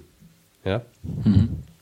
Und wenn ich das jetzt noch ein bisschen, ich will es nicht zu kompliziert jetzt gleich erzählen, aber der nächste Schritt ist dann eben der, man kann sich dann eigene, man legt sich dann sozusagen eigene Data-Volumes an, also Data-Container, Ja? Mhm. Die nenne ich dann zum Beispiel einfach, ähm, äh, keine Ahnung, Timer MySQL Data. Ja? Mhm. Und dann, der definiert schon mal das Volume und dann mache ich immer nur noch, ähm, starte die MySQL mit dem Volume from dem Ohren und brauche nicht immer sozusagen die nächste MySQL-Instanz wieder auf die nächste aufbauen, sondern ich nehme einfach immer diesen Basis-Data-Container äh, her, weil der hat die Volumes sozusagen. Mhm. Ja. Okay. Ja, das funktioniert schon ganz gut. Ich habe jetzt angefangen halt bei uns zum Beispiel, ich habe als erstes einmal Nexus, das Nexus Maven Repository, also in einen Docker-Container verpackt. Mhm. Ja. Äh, das läuft jetzt seit ein paar Wochen bei uns so, dass das in okay. dem Container ist und das hat halt einfach auch ein Volume, was der, wo dieses Sonar-Type Work halt, wo dieses die Nexus Repository, die das Nexus ganzen mhm. Sachen drin liegen, mhm. ja, damit ist das persistent.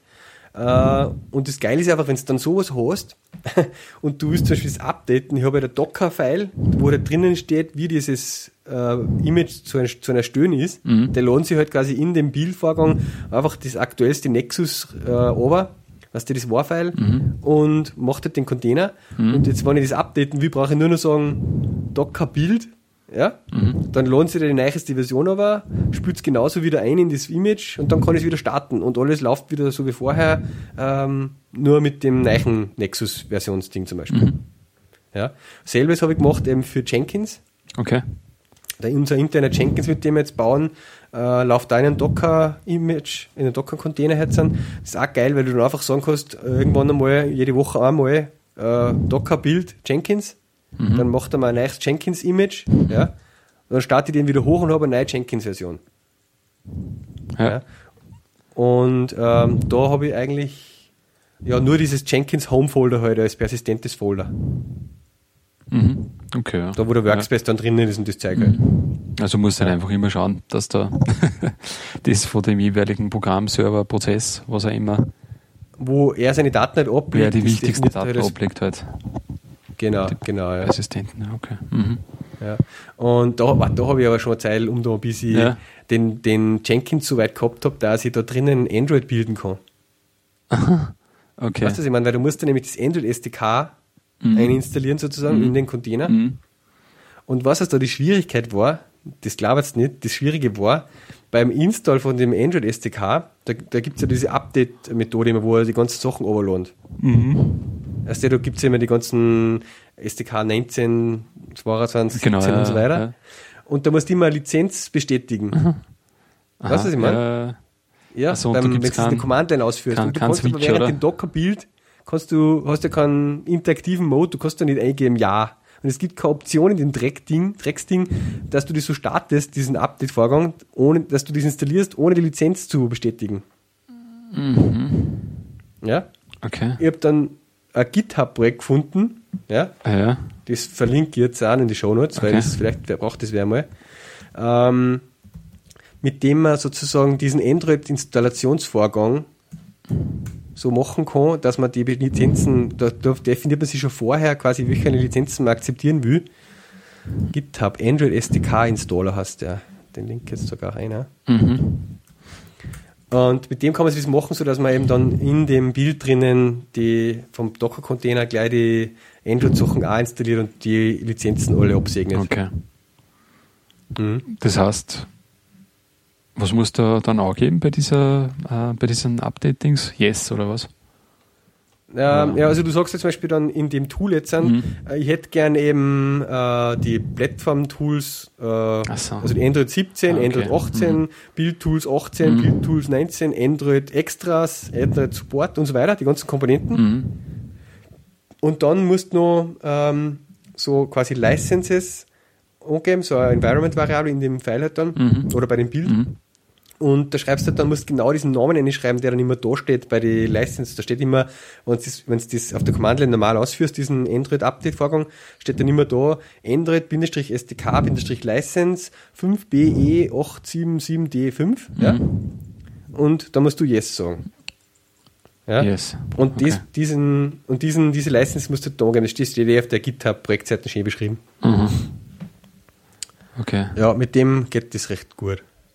Oh, dass ich jetzt sozusagen einen automatisierten mhm. Jenkins Docker Container Bild habe, mhm. wo auch das Android SDK mit installiert wird. Cool, ja. Ja. Aber das Yes-Tool kennst du ja, gell? Auf Unix.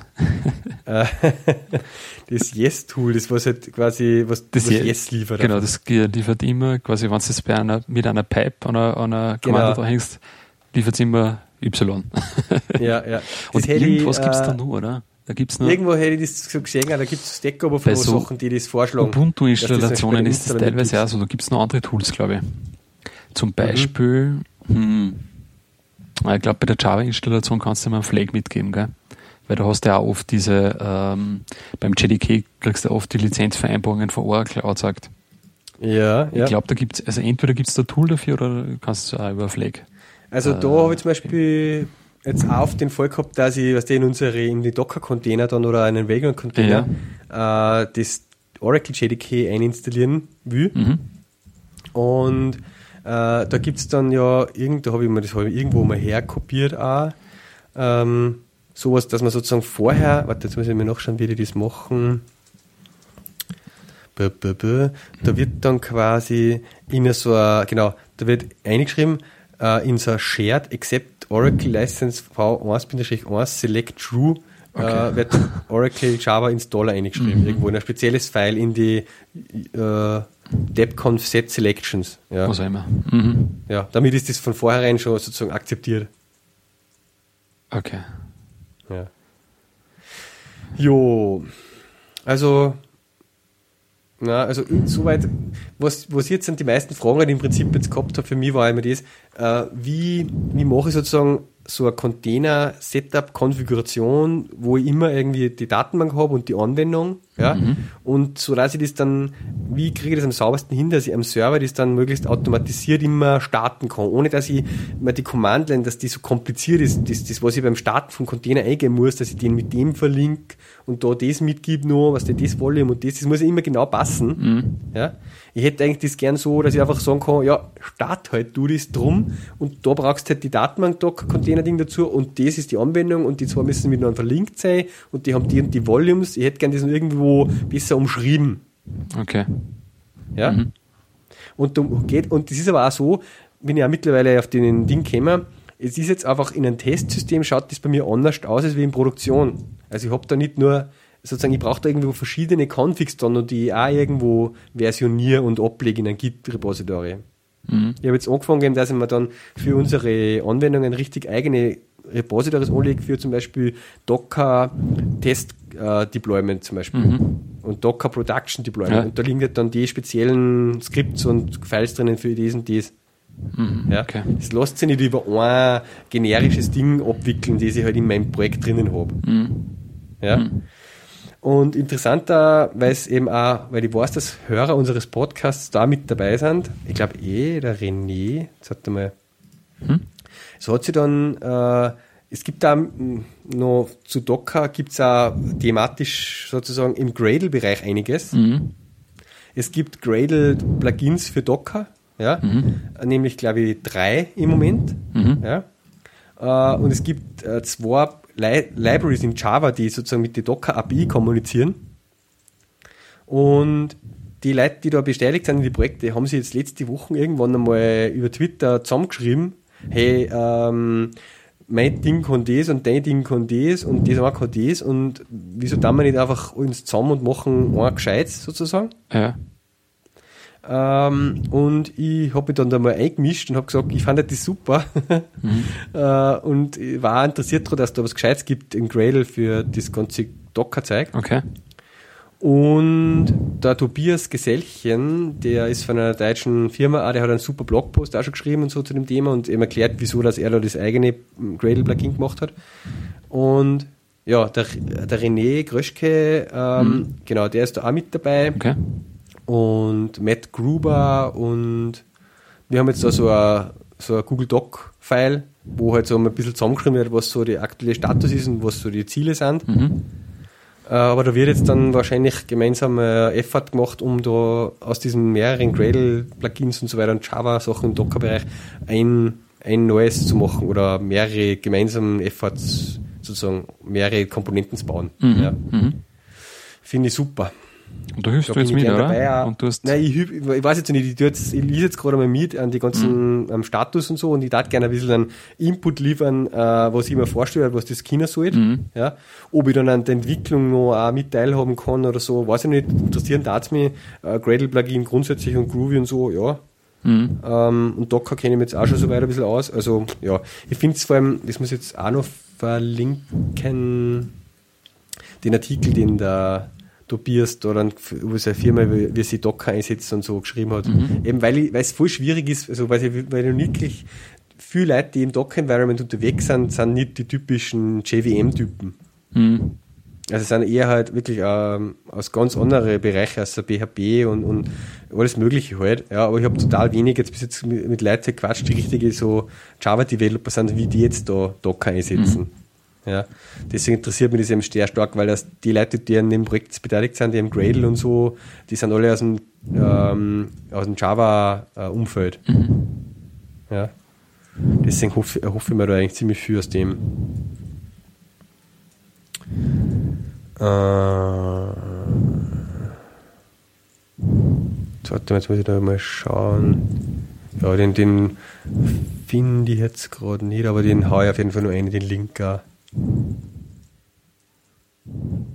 Ja. Ähm, ja, da tut sich viel auf jeden Fall in, dem, in diesem ganzen Virtualisierungsbereich ja, oder was ich nicht, wie sagt ja. man da, Teilvirtualisierung? ja, also ich habe jetzt letztes Mal irgendwo ein Statement erklärt und mir geht es auch so vom Gefühl her, die ganze Zeit, seit ich mich mit dem beschäftige und so und auch der Enthusiasmus, der da rumschwirrt in der Community, es ist irgendwie so vom Feeling her, so ähnlich wie Git war vor ein paar Jahren für Softwareentwicklung, für Source Code Management. Mhm. Ja, so eine richtige Revolution einfach, wo so viele Leute halt einfach, wo man die Augen aufgegangen sind und wo es einfach voll viele Sachen ermöglichen, mhm. die vorher irgendwie nicht möglich waren mhm. von der, vom Arbeitsablauf. Ja. Mhm. So ist jetzt Docker halt für diese ganze, ja, wie betreibe ich halt das Ganze dann? Mhm. Ja. Äh, das ist halt richtig, eigentlich ja die volle Revolution, was sie da gerade abspült in dem Bereich. Ja. Ja. Und na, da es ist sehr, sehr spannend gerade. Es fasziniert mich gerade total, was sie da so tut. Und es sind einfach extrem viel voll useful Sachen dabei, dann da, die rauskommen schon. Mhm. Also, ja. Na, ich werde jetzt da so sukzessive halt weitermachen und immer ein bisschen mehr Dockerisen, meine ganzen Sachen, die ich so am Laufen habe.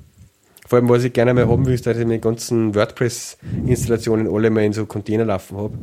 Äh, weil es bietet ja da den vollen Sicherheitsaspekt auch nochmal. Ja. Gerade das stört mich immer, wenn ich da WordPress, äh, wenn, ich, wenn ich zehn WordPress äh, Sachen auf einen Server laufen habe und sozusagen überall verschiedene Versionen, die muss ich alle irgendwie updaten oder so, ja. Und äh, im Prinzip, wenn irgendeiner von denen gehackt wird von den WordPress-Seiten, dann hast du auf dem Server einen Hacker oben sozusagen. Ja. Und da laufen aber noch zig andere Sachen mit. So, wenn das in einem Container ist, kann er nicht viel tun. Wahrscheinlich, ja. Nein, aus dem Container kann er ja nicht raus. Ja. Nicht so leicht. Außer halt irgendwie, außer der Container liegt, was ja auch geben soll. mhm. Ja. ja. Ja. Wahnsinn. Ja, nein. Nein, interessant Aber auf jeden Fall. Ich bin jetzt immer in dem Ding drin, in dem Docker-Chat auf uh, Freenode, mhm. IRC-Chat. Mhm. Und da habe ich mir jetzt einmal Ding aufgemacht, den Groovy-Chat und den Grace-Chat. Mhm. Im Groovy-Chat sind gerade 38 Leute drin. Wahnsinn. Im Grace-Chat sind 43 Leute drin. Mhm. Und im Docker-Chat sind 1300 ja. drin. Da geht's ab, ich sag da was her. Mhm. Und das ist echt voll arg, wenn ich da eine Frage einstelle, so, das sagen sie einem, du sollst immer gleich losfragen und ja nicht vorher halt Hallo und wie geht's mhm. euch und bla bla, sondern du sollst immer Frage und dann kriegst du Antwort. Mhm. Und das sind, und das geht echt voll gut. Mhm. ja. Also da Post, poste mal da die Uhr von dem, ist das ein Freenode IRC oder? Freenode IRC, einfach Raute Docker. Okay. Ja.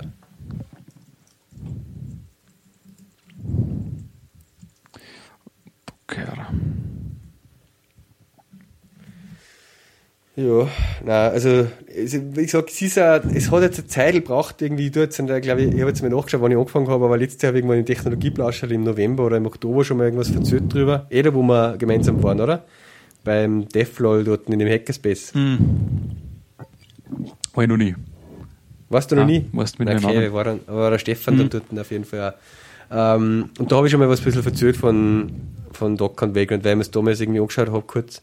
Und, aber es hat jetzt extrem lang gebraucht, bis er mal so bei mir ein paar Klick, Klick, Klick gemacht hat. Ja, mhm. ja es ist, äh, wie du sagst, sicher eine Spielerei auch dabei. Ich sage jetzt mal so, in dem Umfeld, wie unsere Applikationen halt aufbauen sind. Ne? Ich sage ja, nicht, wenn du jetzt ja. irgendwie eine Datenbank hast, wo du irgendwie eine API oder was vielleicht nur dahinter hast, was du das eh komplett entkoppelt ist dann auch nur einmal, mhm. wo es quasi in, weiß ich nicht, keine Ahnung, einen Container laufen hast und du halt auch irgendein Port, irgendein Webport halt nur äh, nach außen klingt hast und dann ja. machen die halt Web-Requests, weil dann ist er wirklich voll krass, ja. ja. Aber so mit MySQL im Endeffekt, ja. Na, es ist jetzt ein, mittlerweile habe ich mir jetzt ein, echt, man muss sich dann einmal geballt eine Zeit lang mit dem beschäftigt. Ja. Dann habe ich mal, mhm. es gibt da auf meetup.com äh, Docker äh, Online Meetup Gruppen, mhm. äh, wo ich mir auch jetzt einmal eingeklinkt habe und die haben letzte Woche einmal am Abend so ein, ja, einfach ein Webinar halt gehabt wieder, mhm. wo halt einer ein bisschen was verzögert. Ähm, und ja, je mehr man sich halt dann wirklich eine Zeit lang intensiv mit dem Thema dann beschäftigt und dran bleibt und so irgendwann Hast du einen guten Artikel äh, zu, zu Docker und, und MySQL? Also wie man das halbwegs äh, fest aufsetzt, die gerade? Ähm, ja, also es ist, da kann ich auch noch zum Beispiel, da gibt es die Firma tutum.co zum Beispiel. Mhm. Äh, die stoßt man immer wieder, wenn man im Docker-Umfeld unterwegs ist, die bieten eben so ein Docker-Hosting an für Docker-Container. Mhm. Genau, das war auch noch ähm, interessant. Ja. Mhm. Es gibt auch schon einige mittlerweile, die das dann. Und was auch voll geil ist, das habe ich jetzt auch selber noch nicht wirklich jetzt ja, ausprobiert, aber sieht man immer in so Tutorials. Du kannst ja, das Kabel hat zum Beispiel jetzt auch gerade mal einen Docker-Typen da gehabt, äh, wo du zum Beispiel einfach den einen, exakt denselben Container, wenn du der App da drin verpackt hast, dann sagst du nur noch, ja, la, lauf jetzt bitte auf äh, Amazon Web Services, dass der, der brauchst du nur den Container hochschieben und die App läuft dort. Oder lauf bitte auf Rackspace oder lauf jetzt auf Azure, Microsoft Ding. Äh, die können ja alle schon mit diesen Container umgehen. Oder lass in der Google App Engine laufen. Äh, du hast dann einfach wirklich nur noch, du kannst dann aussuchen, auf welchen Hoster du das betreiben willst, auf welchen Cloud Provider. Mhm. Ja. Ähm, und die Tutum zum Beispiel, die sind eben dedizierte Docker-Hosting-Services und die haben voll für Open Source GitHub-Repositories, zum Beispiel eben auch äh, äh, Repository, wo du zum Beispiel MySQL drinnen hast. Okay, ja. Mhm. Und da und äh, du brauchst eigentlich nur dieses Repository auschecken und sagen Docker Build und Docker Run und dann hast du schon dein MySQL in Docker Container ah, laufen. Cool. Und mhm. das nehme ich jetzt zum Beispiel her für unsere Dinge als Basis. Okay, okay. Weil sonst ist ja, das ziemlich zach, wenn du das ausfinden musst, wie es das ja, alles korrekt aufsetzt, ja. quasi, weil du musst ja dann den ganzen Weg genau. immer durchspülen. ja. Es gibt ja die docker.com, äh, da gibt's ja, äh, kostet ja, legst einen Account an. Ähm, mittlerweile, seit sie eben das 1.0 released haben, ist das, haben sie da richtig ein, Geschäftsmodell dahinter, wo du dann ähnlich wie bei GitHub quasi äh, private Repositories gegen Geld und, und Public Repositories für gratis machen okay. kannst. Mhm. Ähm, und da kannst du sozusagen selber deine Images aufladen, wenn du es public machen willst. Das ist jetzt die, oder eben diese Registry Hub docker.com. Ja, genau, hub, hub.docker.com.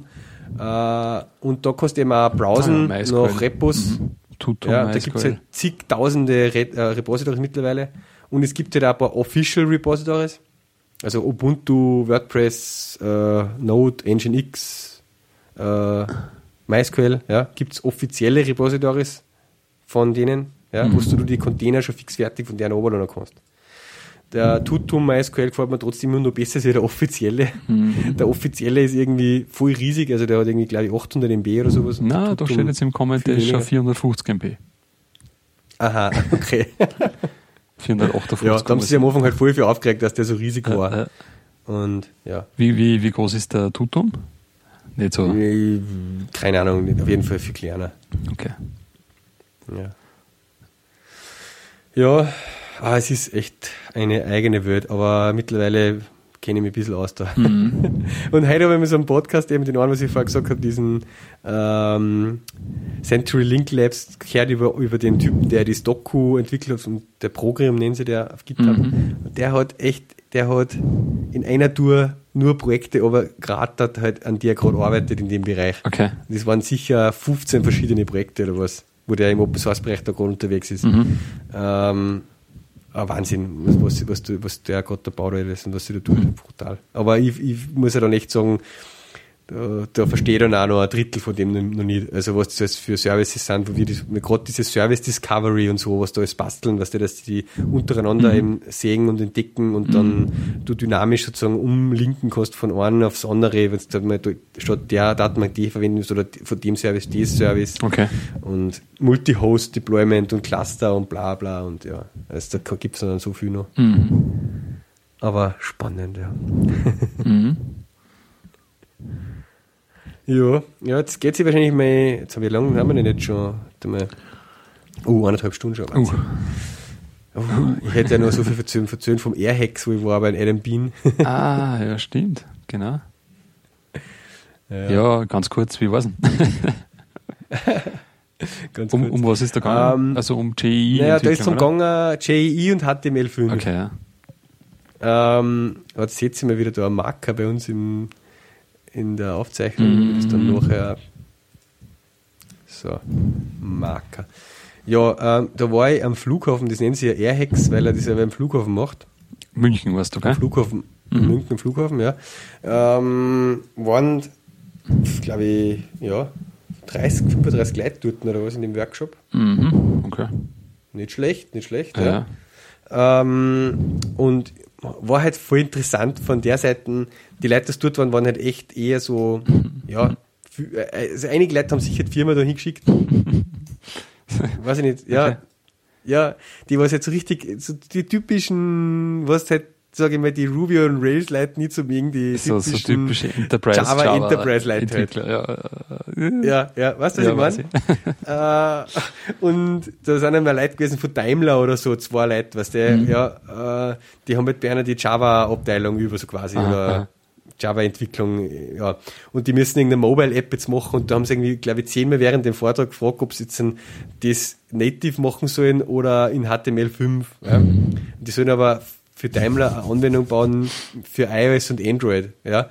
Und ich glaube, ich habe ja auch zehnmal gesagt und der, der Bean auch, dass er glaubt, dass für eher Anwendung, wenn das so eine Community-Geschichte wird, so groß, also Public gehen soll mhm. und so, dass das native eigentlich sein muss, ja. ja.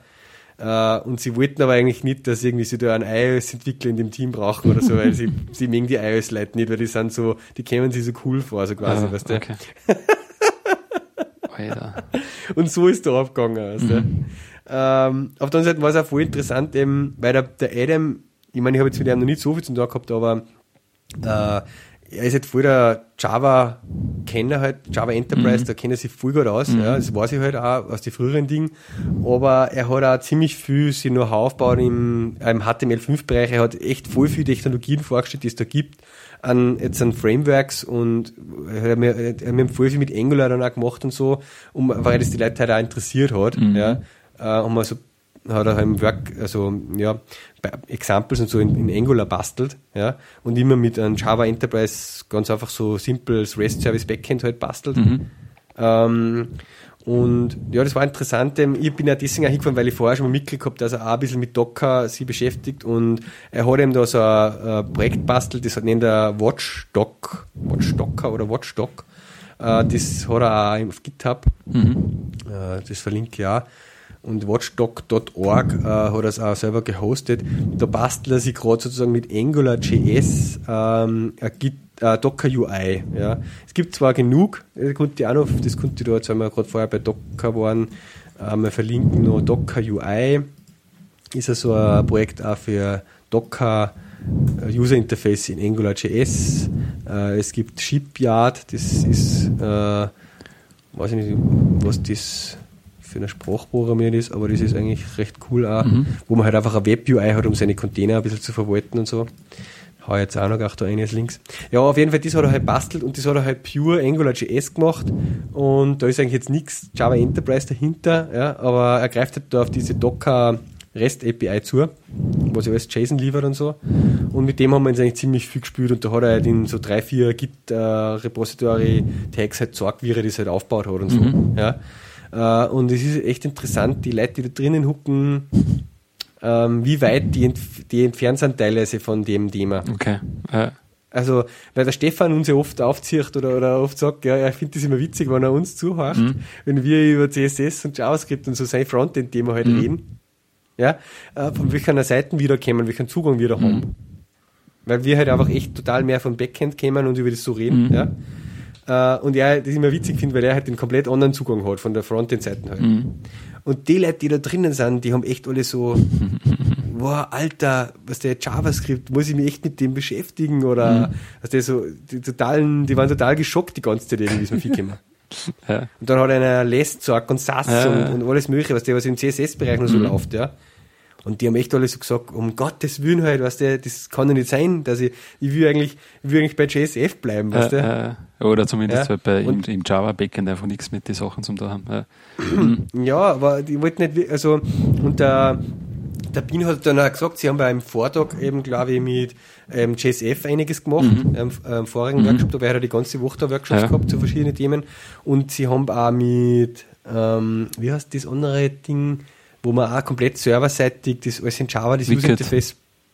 Mh, ja, Wicked haben sie auch was gemacht. Und wie heißt das andere noch? Da war vor kurzem in Linz äh, beim Achso, ja, doch, ich weiß schon. Äh, mit, hm. Ja, was der, also auf jeden Fall auch, ja, fällt mir jetzt gerade auch nicht Auf jeden Fall, die, die haben es auch was gemacht und das ist ihnen halt natürlich eben, war einer viel lieber, aber er hat dann, der Bin hat dann das auch klipp und klar gesagt, mit JSF und Wicked und eben mhm. allen diesen Dingen, Vardin, Vardin genau. heißt genau. Äh, mit die kannst du halt zwar das recht schnell auf einen gewissen Punkt bringen, aber du hast halt dann total wenig Einfluss auf das, wie es eigentlich dann im Endeffekt im Detail ausschaut. Mhm. Ja, du kannst das nie so äh, gut hin designen und hintrimmen, äh, wie du es dann halt eigentlich haben willst, weil du musst immer mit dem leben, eigentlich mit dem ganzen Code, was dir das Ding halt dann generiert. Ja. Ja, das hat mich ein bisschen gewundert, weil ich mir mich eher vom Bean halt erwartet habe, also der kommt auch viel stärker von der Java-Seite und so und ja. Aber dass er echt da dann so klar die Aussagen so gebracht hat, eben wenn du wirklich dann so eine saubere äh, State-of-the-Art, consumer-lastig-seitige äh, Webanwendung bauen willst, ja, mhm dann kommst du eben, dann musst du das eigentlich mit einer eigenen Frontend-Technologie sozusagen bauen, die mit so REST-Services Du musst ein bisschen tiefer aussetzen sozusagen. Ja. ja. Was heißt tiefer, aber. Ja. Hm. Ja, du kannst das nicht so. Ich meine, er sagt halt, was der für die, für die simplen Enterprise CRUD Applications und so, mhm. ja, mach's mit Wicked, JSF, Vardin, whatever, mhm. ja aber sobald das nicht in, nur im Haus verwendet wird und mhm. so, sondern nach außen gehst du halt ins Public sozusagen, dann kommst du nicht um, um so, dass du mit JavaScript und CSS und dem allen irgendwo beschäftigst. Mhm. Ja. Ja. ja. Und das, das, diese Aussage, die kann ich, also da kann ich nur unterzeichnen. Ja, absolut. Ja, gerade auch in dem, im CSS-Bereich, wenn du da die, die CSS-Frameworks ausschaust, ich meine, sobald du nur ein bisschen anpassen magst, ja, bist du eigentlich schon entweder auf der Less- oder SAS-Schiene. Ja ja, und siehst schon ja. Kompass ein und was der Teufel was alles. Ja, also genau, genau, ja, ja. Das, das bleibt da gar das war nicht. Witzig, aus, mal gesagt, da Node.js und so am, am, also am Rechner zum Beispiel laufen zu haben und so und die Tools da dann zu verwenden, was du brauchst eben für eben gerade Less, mhm. SAS und Bower mhm. und äh, TypeScript Compile und mhm. was immer. Um das kommst du aber auch nicht um, wenn du da vernünftige Frontend-Web-Technologien mhm. machen willst. Ja, klar. Ja? Da sollst du nicht scheuen davor, ja. sozusagen, dass du diese Tools einfach, die brauchst ja. heutzutage. Ja. ja. Und das stimmt auch, kann ich auch nur so sagen. Mhm. Ja. ja. Ich bin ja dann drin gesessen und habe noch, äh, weil ein paar Sachen, es waren schon viele Dinge dabei, die ich schon kennt habe, die halt einer erzählt hat auch, äh, habe mir dann nebenbei noch mit dem gespielt, weil ich habe ja letzten Technologieblaschel was gezeigt gekriegt vom Visual Studio, mhm. wo ich mir gedacht habe, ich hätte es gerne im IntelliJ, mhm. nämlich dieses Debuggen, was der und äh, Reloaden und so weiter von die Pages und das bessere integrieren. Mhm. Und habe dann herausgefunden, es gibt ja, machen wir jetzt wieder einen Marker. Ja. Es gibt vom IntelliJ auch ein paar Sachen in die Richtung, die ich noch nicht kennt habe. Mhm, okay. Und zwar, es gibt äh, IntelliJ Chrome Plugin. Also JetBrains Chrome Plugin, kennst du das? Nein, noch nichts gemacht. Äh, äh, da kannst du sozusagen dann, wenn du im IntelliJ zum Beispiel eine Webseite hast, HTML-Seiten, kannst du sagen einfach Debug in Chrome. Mhm. Ja? Dann macht er da sozusagen okay. die Webseiten im Chrome auf. Mhm. Dann hast du auf der, kannst du Breakpoints setzen im IntelliJ im JavaScript zum Beispiel. Cool. Und er bleibt da dann beim IntelliJ im JavaScript einfach stehen. Mhm. Mit Auswertung Variablen und bla bla. Okay. Ja. Da gibt es dann noch ein Live-Edit-Plugin. Da kannst du dann auch noch, da, der lernt den ganzen DOM-Tree und alles vom Chrome einer ins IntelliJ und du kannst auf dem DOM-Tree im Chrome, mhm. also sozusagen im IntelliJ Live editieren, während er live auf der Seite im Chrome das verändert. Mhm. Okay. Ja. Äh, das finde ich eigentlich alles ziemlich cool. Also es geht jetzt nicht so weit wie dieses Video Studio kann, äh, dass du sozusagen auch die Sachen, die du im Chrome sozusagen im äh, Developer Tools dort machst, in der Konsole oder wo, änderst, dass ich die zurückschreibe. Mhm. Ja.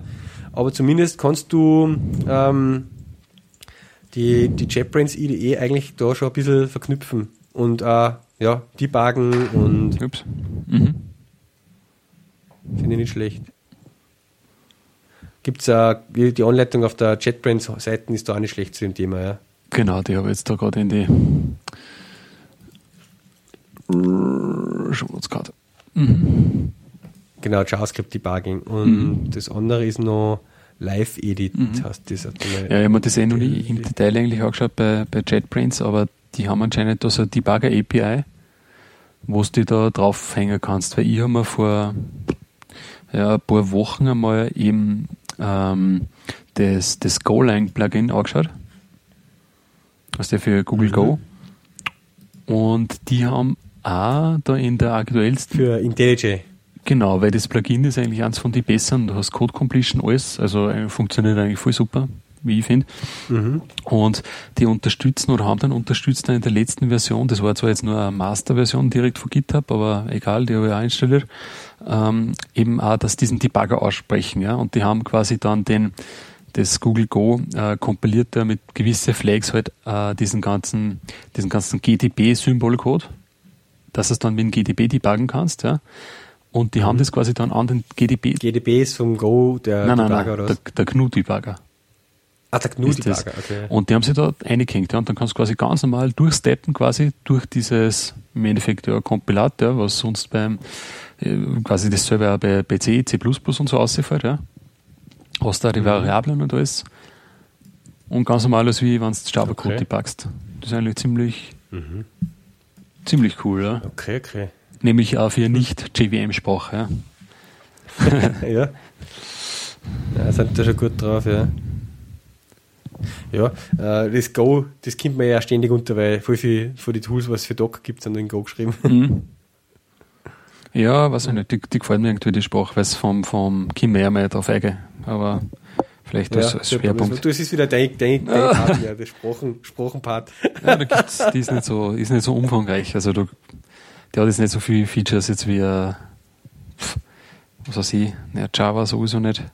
Aber wurscht, das Feature-Set ist eigentlich ziemlich klar gehalten, aber mhm. ein paar knackige Sachen sind dabei. Nein, da hat mich interessieren. Aber ich mir noch nie im Detail angeschaut, auch die Sprache. Mhm. mhm. Jo, ich glaube. Bist du depper, heute haben wir wieder viele Sachen gehabt. Wahnsinn, ja. Ich habe schon gedacht, immer am Anfang schon gedacht, irgendwie, uh, haben wir heute irgendwie ja, wieder was, aber am Ende den, haben wir gedacht, die kriegen gar nicht alles unter, was ich gerne. Nein. Nein, voll. Brutal. Brutal. Nein, passt. Aber ich habe es wieder gut gefunden, ja. Und ähm, viele Sachen, die wir mal von der Seele reden wollen. Ja. Hat funktioniert. Hat funktioniert. Äh, du bist hast ja mein äh, sozusagen Development-Psychiater genau, gespielt. Genau. Nein, mein, äh, in fast mehr mein Operating-Psychiater. Der Operating-Psychiater. Ja. Ja, na passt. Dann bedanken wir uns nochmal beim Sponsor. Genau. Fornova genau, GmbH, das, ja. Fornova GmbH. Ganz neu. Ja, stimmt. Bei der Fornova, die äh, Firma, die den Git Tower 2 herstellt. Genau, danke nochmal. Und der Erste, der sich ähm, meldet Wir sind Mail. echt schon ganz gespannt, ja, wie viele Mails wir da jetzt kriegen und wer unseren Podcast hört und wer so eine Lizenz haben will. Und, ja. Genau. Äh, ja, super Geschichte. Ja, coole Sache. Ähm, coole Sache. Na, hat wieder Spaß gemacht, war gut. War gut. Haben wir zwei Wochen Abstand jetzt gehabt ungefähr, mhm, gell? Genau, hat ja. genau. Ja, das ist ganz gut jetzt auch. Ja. Genau, passt, ja. Gut. Ja, passt. Dann äh, würde ich sagen, bis zum nächsten Mal. Bis zum nächsten Mal. Tschüss. Ciao.